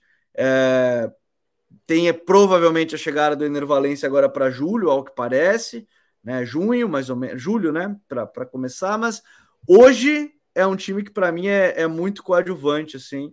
É, talvez possa em algum momento brigar para Libertadores, talvez, mas do Inter que a gente viu, vice-campeão brasileiro, muito pouco. porque tá na temporada agora hum, com vários. O, o, grande destaque do time é o Alan Patrick. O Alan Patrick tá levando o time a, a, a um nível, tá tentando elevar o nível do time, porque é um, de fato um jogador que é muito bom. Mas hoje eu vejo o Inter como coadjuvante nesse brasileiro, Coutinho. Pois é, Gabriel, eu vou te falar, cara, eu tenho uma dúvida muito grande entre colocar Libertadores e coadjuvante, eu vou te falar por quê. É, eu não acho que o, o, time do Inter seja um time desorganizado. Né? Eu consigo olhar o time do Inter Sim. e enxergar a organização, as intenções. É, acho que há uma coerência em muitas decisões que o Mano Menezes toma, por mais que seja, várias delas sejam criticadas pela torcida, e aí eu sei que a galera vai, vai me xingar a beça nos comentários aí. É, Acho que é um time que consegue produzir ofensivamente. Se a gente pega os jogos recentes do Inter, em todos eles o Inter produz muitas chances de gol. E às vezes falta um pouquinho mais de contundência na finalização. Mas eu também acho que é um time que se desconcentra muito fácil nos jogos, né? É, Pensa, tá sempre com a corda esticada, né? Tem que ser pois jogo, é, a corda esticada sabe e bem. qual é a sensação que eu tenho do Inter? É que assim, no ano passado o Inter cai cedo na, na Sul-Americana, cai cedo na Copa do Brasil. Quer dizer, cai cedo na Sul-Americana, não. Chegou nas quartas de final e perdeu do Melgar, né? Que era um time muito inferior. Uhum. Então, assim, foi, foi uma decepção. Cai muito cedo na Copa do Brasil, né? Ainda com o Ramires lá, perde para o Globo. É... O Medina, chega... era o Medina. É, perdão, isso. É. Era o Medina, né? Tô confundindo com a temporada anterior. É que o, é... o, o Ramires conseguiu cair pro, caiu pro Vitória e o Medina isso, caiu pro Globo. Isso, é, o Alexander Medina, né? O cacique. É... E, e assim, vai mal no campeonato estadual, né? Não, não consegue o título de novo, são muitos anos sem ser campeão. A sensação que eu tive é que o elenco, né, a comissão técnica, meio que se fecha ali no Campeonato Brasileiro e resolve, cara, a gente tem que dar a resposta agora. E joga no limite. E o Inter faz um, belo segundo turno de Campeonato Brasileiro. A ponto de acabar com a invencibilidade do Palmeiras, por exemplo. Ah, era no final, o Palmeiras já tinha sido campeão? Não importa, era o Palmeiras. O Inter ganhou. É, e, e, aí a sensação que eu tenho é que quando vira o ano, os caras dão uma boa uma relaxada, tipo assim, pô, já deu uma resposta, a gente já pode começar o ano mais tranquilo. E as coisas não começam a acontecer. Né? O time não vira, é, tem essas questões de, de, oscilação de intensidade, de concentração. É, o jogo de, de quarta-feira é um jogo doido, cara. O jogo do Inter do meio de semana aí contra o CSA. O Inter produziu um monte de chance de gol, mas ao mesmo tempo poderia ter sofrido um empate no final do jogo. Sabe? Parece que o jogo nunca está controlado, parece que o jogo nunca está na mão. Se o Inter conseguir superar essas oscilações, eu colocaria na, é, se conseguisse, né, no início superar essas oscilações, eu colocaria na Libertadores. Mas como eu não tenho certeza que isso vai acontecer e o momento é de muita pressão, eu coloco como coadjuvante, mais à frente do Corinthians. Para mim é o principal dos coadjuvantes aí. É, eu, eu fecho contigo, acho que é, é, é o principal dos coadjuvantes. É, acho que vai ser à frente do Corinthians, justamente por isso. Eu tenho um ponto, é que aparentemente o Inter vai focar nas Copas de cara nesse início de ano, é, mas aparentemente é um time que encaixa melhor que no, no gauchão. Isso é, tem sido assim recente, não estou dizendo que está certo e que isso é bom até porque contra times do nível dos campeonatos estaduais você tem que ir bem ofensivamente na maioria das vezes, é, acaba sendo mais natural é que o time pode encaixar melhor o seu jogo, mais rápido, vertical, a partir do campeonato. Mas aí fecho com o que o Coutinho disse, é, não é uma certeza. Vou com o Inter aqui de coadjuvante, à frente do Corinthians, porque, por exemplo, na minha visão, briga aí, ó. De repente, em algum momento, passa o América Mineiro nessa disputa aí de, de Libertadores e tal. É, é mais ou menos nessa zona ali de, de briga onde, onde vejo o Inter. Alguns comentários até. É, Uh, Pedro Christian, nunca vi alguém fora do Sul, eu sou do Sul, então não posso usar essa frase, Pedro, é nós. Uh, fazer uma avaliação tão certeira do Grêmio do Inter. Parabéns mesmo, vocês entendem e gostam da Pedro, parada. Ô Pedro, obrigado, mas deixa, deixa eu só falar uma coisa para você. A gente vê jogo. Isso responde, isso responde. Que é o mais importante. A gente vê jogo que é o mais importante. Mas obrigado, obrigado. Eu fiz a brincadeira do, do, do Eu Sou do Sul, porque é, é, mais ou menos essa. Aí não vale, dizer ele, o Pedro. Pois é, sou daqui, pô.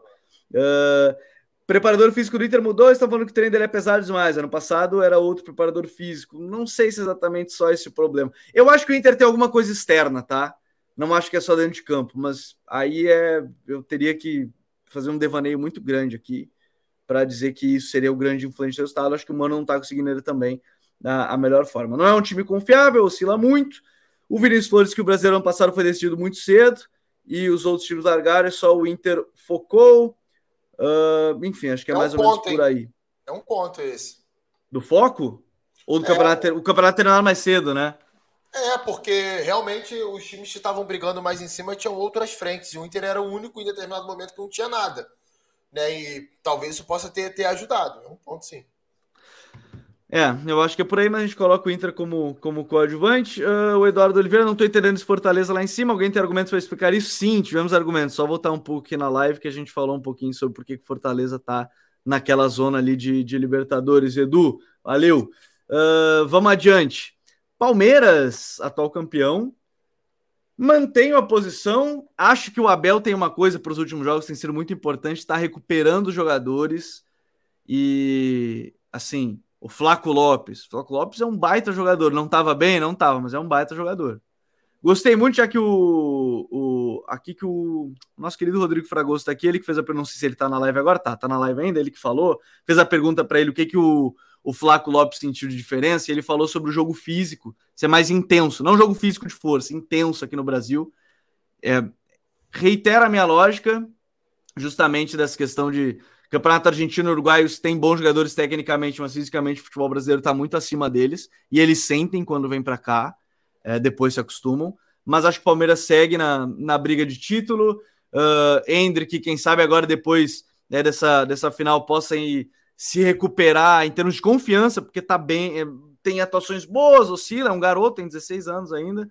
Uh, acho que o elenco é um pouco pior do que da temporada passada, mas se o Abel conseguir recuperar jogadores como foi o, Flaco, o caso do Flaco Lopes, principalmente, para mim, eu acho que é o caso principal, Acho, aí tem o Arthur, a chegada do Arthur, de repente mais um outro volante ali para ser essa posição de cinco, é, depois da saída do Danilo e do Scarpa.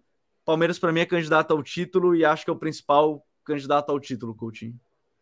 É, eu concordo totalmente com você. Acho que o, o Richard Rio chegou muito bem na equipe, né? Um cara que encaixou ali perfeitamente e vai ser um bom reserva para o Gabriel Menino. O Arthur é um baita de um reforço, como você falou. E o que mais chama atenção é a regularidade, né? O Palmeiras dificilmente joga mal. O último jogo ruim do Palmeiras foi contra o Água Santa na final do Campeonato Paulista. A gente volta no tempo, sei lá, 30 jogos do Palmeiras aí. Você vai ver um jogo como foi contra o Água Santa. É, com o time completo, com os principais jogadores em campo, é complicado. Eu até acho que o Palmeiras vai ter dificuldade no início do Brasileirão pela questão dos desfalques, né? São muitos jogadores importantes fora do time ao mesmo tempo, né? O Piqueires até voltou a treinar hoje. É, o Veiga tá fora, o Rony tá fora, que é um cara muito importante. Mas o jogo de, de, desse meio de semana, mesmo sendo contra uma equipe de Série B, que é o Tom Benz, mostrou o quanto o Abel ele, ele tem esse grupo na mão, o quanto ele domina as características dos jogadores para colocar nas funções certas. É o grande favorito. É o time que menos oscila, é o time que, mesmo se defendendo pior em relação ao ano passado, não dá para dizer que se defende mal. Produz pra caramba, principalmente dentro de casa, cria muita chance. Aquele papinho furado do Palmeiras sem repertório ficou para trás há muito tempo. É um time é que joga de formas diferentes e troca jogadores de função, um volume absurdo, intensidade com a bola, ocupa bem os espaços, coordenação nos movimentos. Timaço, timaço. É, para mim, é favorita tudo nessa temporada. Não só o Campeonato Brasileiro, mas a Libertadores e Copa do Brasil também.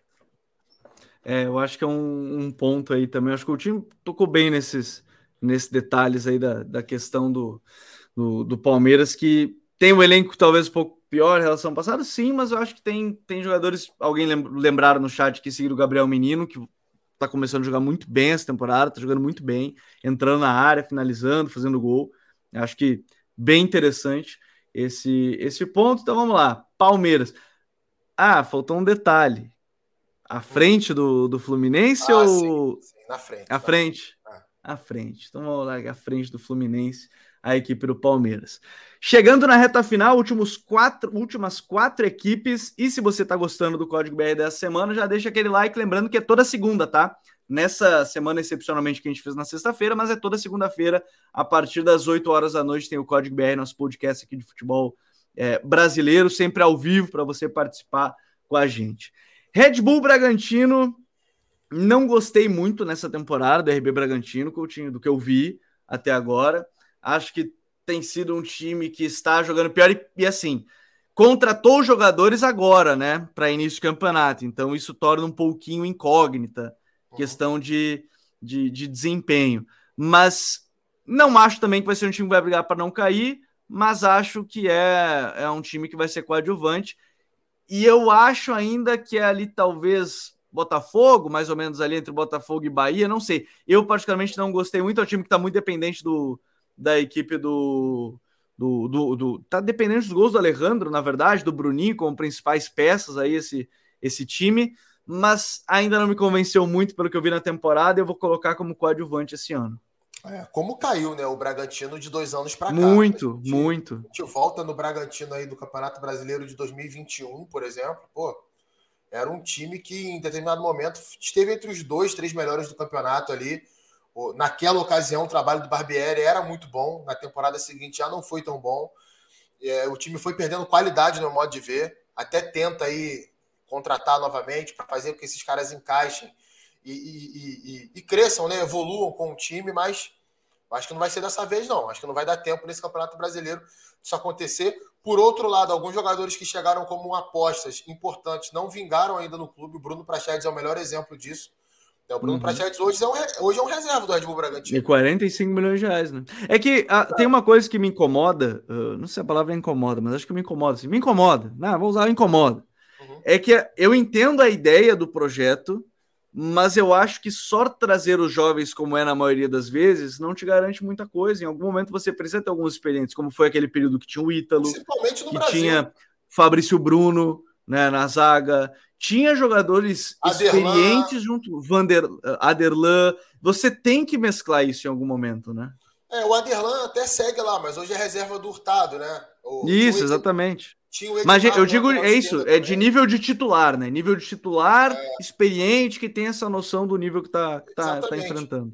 Um fato, um fato que prejudica muito o time é a lesão do Raul, né? Volante, que era meio que um ponto de equilíbrio ali. O Alejandro realmente está fazendo uma boa temporada, né? Bem acima das últimas dele. Aí tem Gustavinho, tem Bruninho, tem uma série de apostas ali de caras que precisavam de alguém mais pronto do lado deles, né? E a sensação que eu tenho é que o Red Bull Bragantino não esperava perder o Arthur agora, né? O Arthur era a grande referência do time.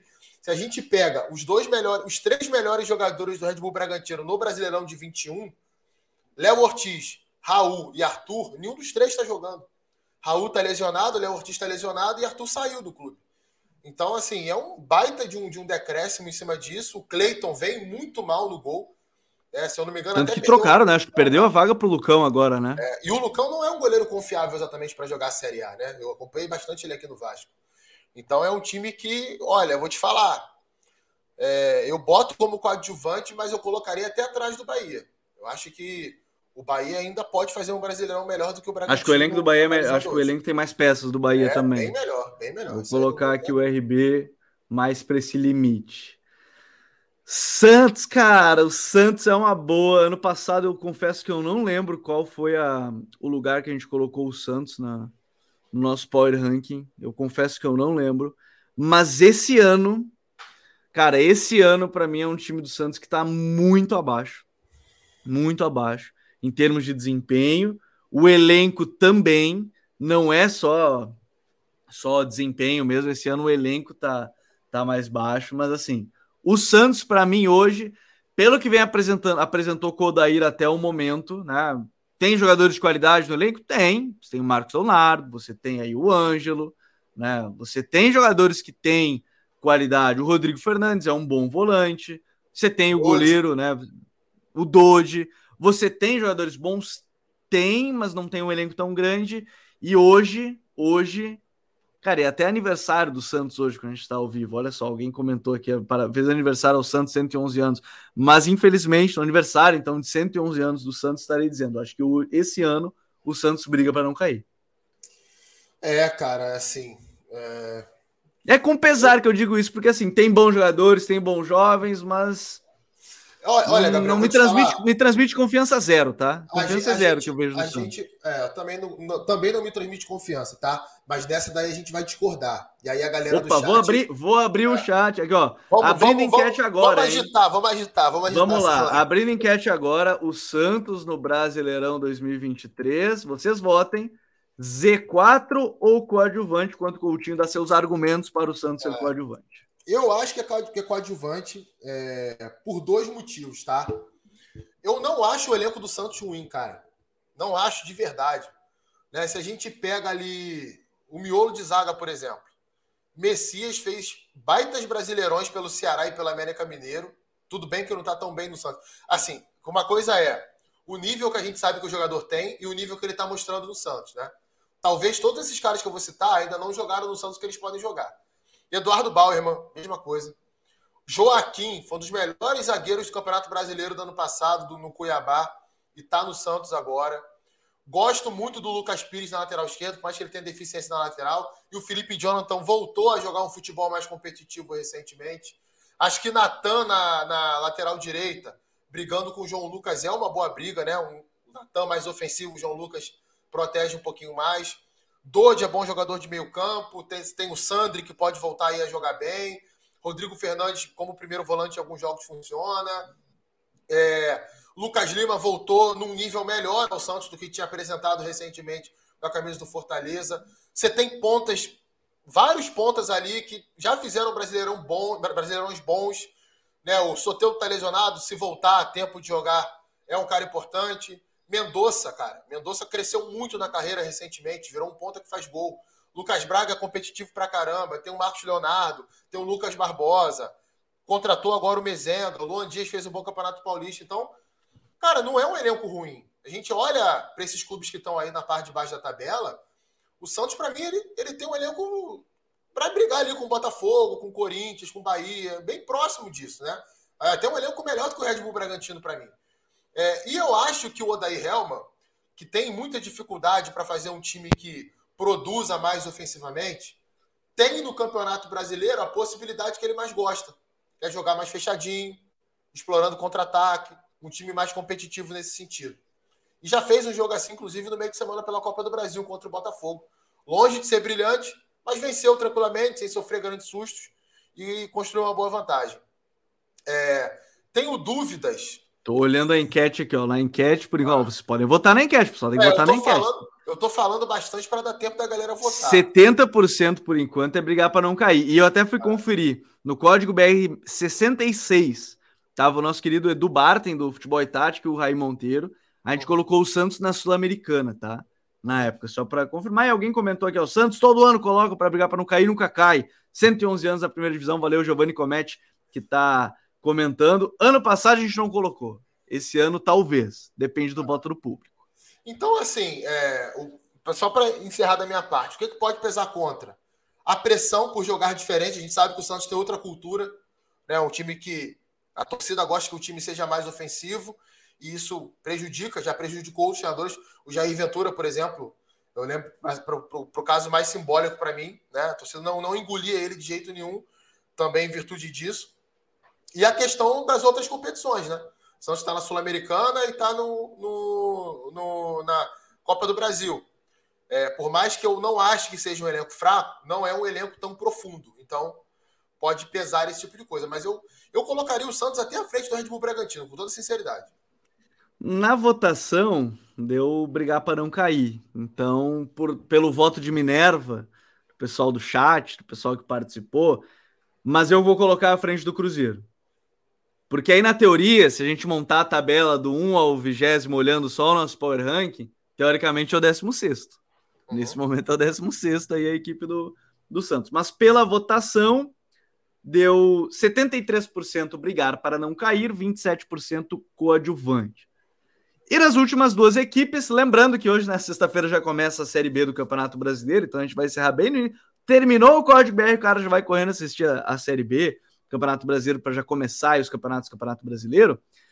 São Paulo, que nos últimos dois jogos mudou o sistema tático, né? mudou o sistema, é, vem jogando com muita oscilação em termos de, de desempenho. Perdeu o jogador que estava bem no início da temporada, que era o, o, o Galopo, que estava muito bem. O Senna tinha conseguido encaixar ele bem, né? Ele que não é um volante criativo, mas é um, um volante que entra bem na área, finaliza bem, fazia gols, mas tá oscilando bastante. Mudou o sistema com três zagueiros, Beraldo, grande revelação aí da, da equipe, com Beraldo, Alan Franco e Arboleda, acho que você tem um, um, trio de zaga bem, bem sólido.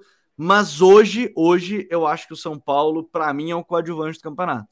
Acho que é um time que não vejo brigando por Libertadores, até por conta das outras competições também, mas para mim é um time coadjuvante hoje, Coutinho.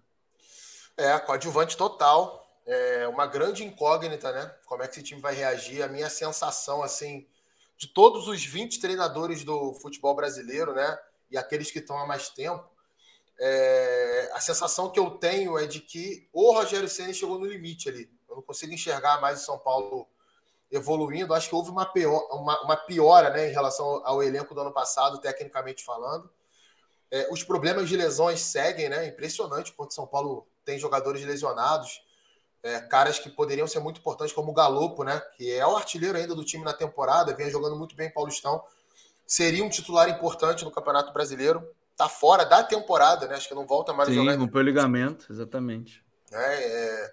Luciano vive uma fase bem irregular, tanto é que perdeu espaço no time. O Wellington lesionado na ala esquerda, está tendo que jogar Michel, Michel Araújo improvisado porque não tem outro lateral confiável no elenco. Porque tem ido bem bola parada, bola parada tem sido é. boa, né? Tem sido um time bem vertical, mas é um time inconstante, né? É muito inconstante, tem muita dificuldade para produzir quando pega adversários mais fechados. É, defensivamente é muito inconstante também. Impressionante a quantidade de, de sufoco que o São Paulo passa com contra-ataque adversário, sabe? É coadjuvante. Assim, eu sinceramente, cara, eu, eu não vejo São Paulo nesse momento muito diferente do Santos, não, sabia? Assim, eu não, não acho São Paulo uhum. muito acima do Santos. É, eu acho que São Paulo, Bahia, Red Bull Bragantino, Santos, são os times que estão meio que no, no, mesmo, no mesmo patamar ali. Eu coloco de coadjuvante, talvez ali abaixo do Botafogo. Acho que o Botafogo tá, ainda consegue estar um pouquinho melhor que São Paulo ainda. É, eu acho que é por aí também. Fecho contigo, Coutinho. Vou colocar aqui, ó, abaixo do Botafogo, mas vai se montando a nossa a nossa da nossa tabela. E vamos fechar com o Vasco, né? Vasco do técnico Maurício Barbieri, outro time que começou muito bem, empolgou muita gente e depois teve uma queda de rendimento. Eu, assim, eu acho que tem bons jogadores de novo. É um time também que tem bons jogadores. Acho que vai ser muito importante ter o Andrei nessas primeiras 12, as primeiras rodadas do brasileiro, acho que vão dar cerca de 10, 12 rodadas do Campeonato Brasileiro uhum. com o Andrei. Mas é um time que tá, o Pedro Raul tem jogado bem, mas oscila para atuações ruins. Você tem aí um Alex Teixeira que melhorou com a chegada do Barbieri, você tem o Léo jogando muito bem, Gabriel Jair Peck oscilando. é, o Peck tá jogando bem também, ali, botando, deixando no banco aí do Orelhano, que foi contratado com uma grande expectativa. Mas hoje o Vasco, eu acho que não foge muito de coadjuvante, né? Eu acho que é, é, é, é um time que não imagino também que a torcida tenha uma expectativa maior que essa, Coutinho. É, é coadjuvante e assim. É, a minha questão é que nível de coadjuvante é o Vasco. É, assim, a gente tem que tentar é, racionalizar a situação no seguinte sentido. O Vasco ano passado estava na Série B, aliás, ficou, se eu não me engano, duas temporadas seguidas dessa vez na Série B. Foi rebaixado quatro vezes nos últimos 15 anos é, há muitos anos não faz uma Série A boa. A última, a última delas foi com o Zé Ricardo, quando conseguiu uma vaga na pré-Libertadores. Tinha um elenco bem limitado no passado e aí vira SAF, né? E aí as pessoas tendem a achar que tudo vai se resolver do dia para a noite. Que o Vasco vai montar um elenco maravilhoso, que o investimento que foi feito, que é alto, seria o suficiente para ter um time que fosse colocar o Vasco ali brigando por Libertadores, basicamente. E isso não acontece assim de, de uma hora para outra. O Vasco, eu acho que até fez algumas contratações de gasto muito elevado para o nível dos jogadores que tem. É, errou em algumas contratações, o que é normal também, quando você contrata é, tanta gente assim, você vai se equivocar. É, mas o principal ponto para mim é: o Vasco vai conseguir se defender bem no Campeonato Brasileiro? Porque no Campeonato Carioca não conseguiu contra times de, de, de maior qualidade técnica. E o ponto para mim é esse. O Barbieri, a gente sabe muito bem, em todos os trabalhos que ele fez, o que ele preza que o time dele faça. Fique com a bola instalada no campo de ataque. Muitas vezes um jogo mais posicional, nem estou dizendo que o Vasco esse ano seja isso, mas muitas vezes isso acontece. É, e, e, nesse contexto, nesse cenário, talvez o Vasco não tenha tantos jogadores de qualidade para produzir ofensivamente. Tanto é que os melhores momentos no Campeonato Carioca foram jogando em transição rápida, em contra-ataque. Alex Teixeira entrou em forma, então ele é um cara que acrescenta nisso. Gabriel Peck, muito rápido, atacando profundidade. O Pedro Raul tem conseguido se virar bem também nesse tipo de jogada, né? Fazendo as paredes, raspando bola, ganhando primeira bola ali e colocando esses caras no jogo. É, o Jair ainda não conseguiu apresentar no Vasco aquele Jair lá de 2021 no Galo, aquele Jair anteriormente, então a expectativa é que ele melhore. E um cara que tem sido pouco comentado, mas que ofensivamente tem jogado muito bem é o Lucas Piton. Então, o Vasco cria muitas jogadas pela esquerda a partir das ultrapassagens dele. Geralmente o Barbieri não coloca um ponta tão aberto ali, a não ser que quando joga o Eric Marcos, né? Geralmente uhum. o Eric uhum. Marcos entra no segundo tempo, aí ele fixa o Eric Marcos aberto pela esquerda, mas na maioria das vezes quem parte daquele setor ali ou vai ser o Alex Teixeira, ou vai ser o Marlon Gomes, depende muito da escalação que ele vai colocar em campo. E o Piton tem um corredor todo para jogar. E ele tem explorado bem isso, feito bons cruzamentos, né? Tem sido importante em bola parada. Você falou que São Paulo, Vasco é um outro time que vem funcionando bem em bola parada. Ofensiva e defensiva, né? É, vem, vem, vem muito bem ajustadinho nesse ponto. É, tem jogadores que batem bem, bons cabeceadores, então é, é, é, é para mim é coadjuvante, cara. Assim, eu coloco o Vasco no, na mesma prateleira de São Paulo, Bahia, Red Bull Bragantino e Santos. E até o Botafogo, vai. Acho que o Botafogo fica ali é, um pouquinho para baixo, um pouquinho para cima. Para mim é coadjuvante é, Vasco. Como, não, como eu acho que o Vasco joga, está, teve desempenhos melhores que o Botafogo, acho que eu vou colocar à frente do Botafogo. Mas é, eu acho que essa é a lista. A, a lista que o Coutinho falou é tem no, na lista de coadjuvantes tem Inter e Corinthians e depois uma outra lista. É quase que uma segunda outra prateleira, né, junto dessa questão de coadjuvante. Mas vamos lá. O pessoal quer tirar print já, será? O pessoal já vai querer tirar o nosso o printzinho aqui da tela. Eu vou, vou fazer o joia aqui para a gente postar nas nossas redes também. Porque é o que temos. Deixa eu pegar aqui para tirar o print para a rapaziada. Ó, por enquanto ficou assim o nosso preview, né? A nossa prévia do Campeonato Brasileiro aí de 2023. Já vamos para o print, rapaziada. Tira print aí, ó. Então já foi o print. Quem tirou o print, tirou. Né? Quem tirou o print ainda tem tempinho para tirar é o print. É, o print. Cara, o print é eterno. Então o pessoal já pode ir salvando aí, porque é mais ou menos isso nosso Campeonato Brasileiro. Quem quiser aparecer no print, pode aparecer no print.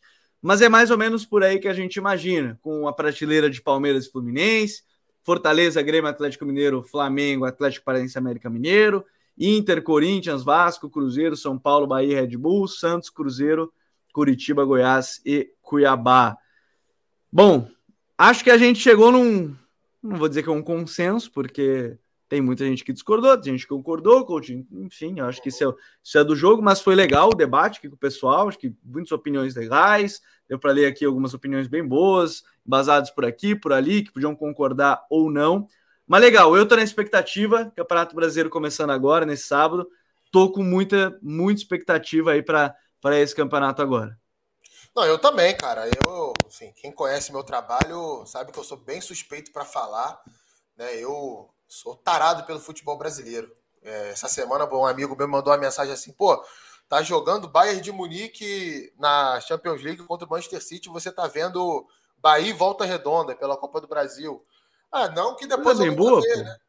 É, pois é, não que depois eu não vai ver o, o, o, Manchester City com, com o Bayern de Munique, mas é uma questão de preferência mesmo, sabe? Eu, eu cresci assim, acompanhando mais o futebol brasileiro, colecionando álbum de figurinha do Campeonato Brasileiro, comprando lá os guias da revista Placar do Campeonato Brasileiro, da Série A, da Série B, é, depois da internet fuçando tudo que eu poderia dos times brasileiros, curiosidades. Então, é o campeonato que eu mais gosto e estou muito ansioso, né, para começar a acompanhar amanhã. E até vou te fazer uma pergunta no ar, a gente nem combinou isso antes. Segunda-feira temos o, o bom código BR pós-rodada? De sempre, de sempre. Segunda-feira. Só essa semana, exclusivo que foi na sexta.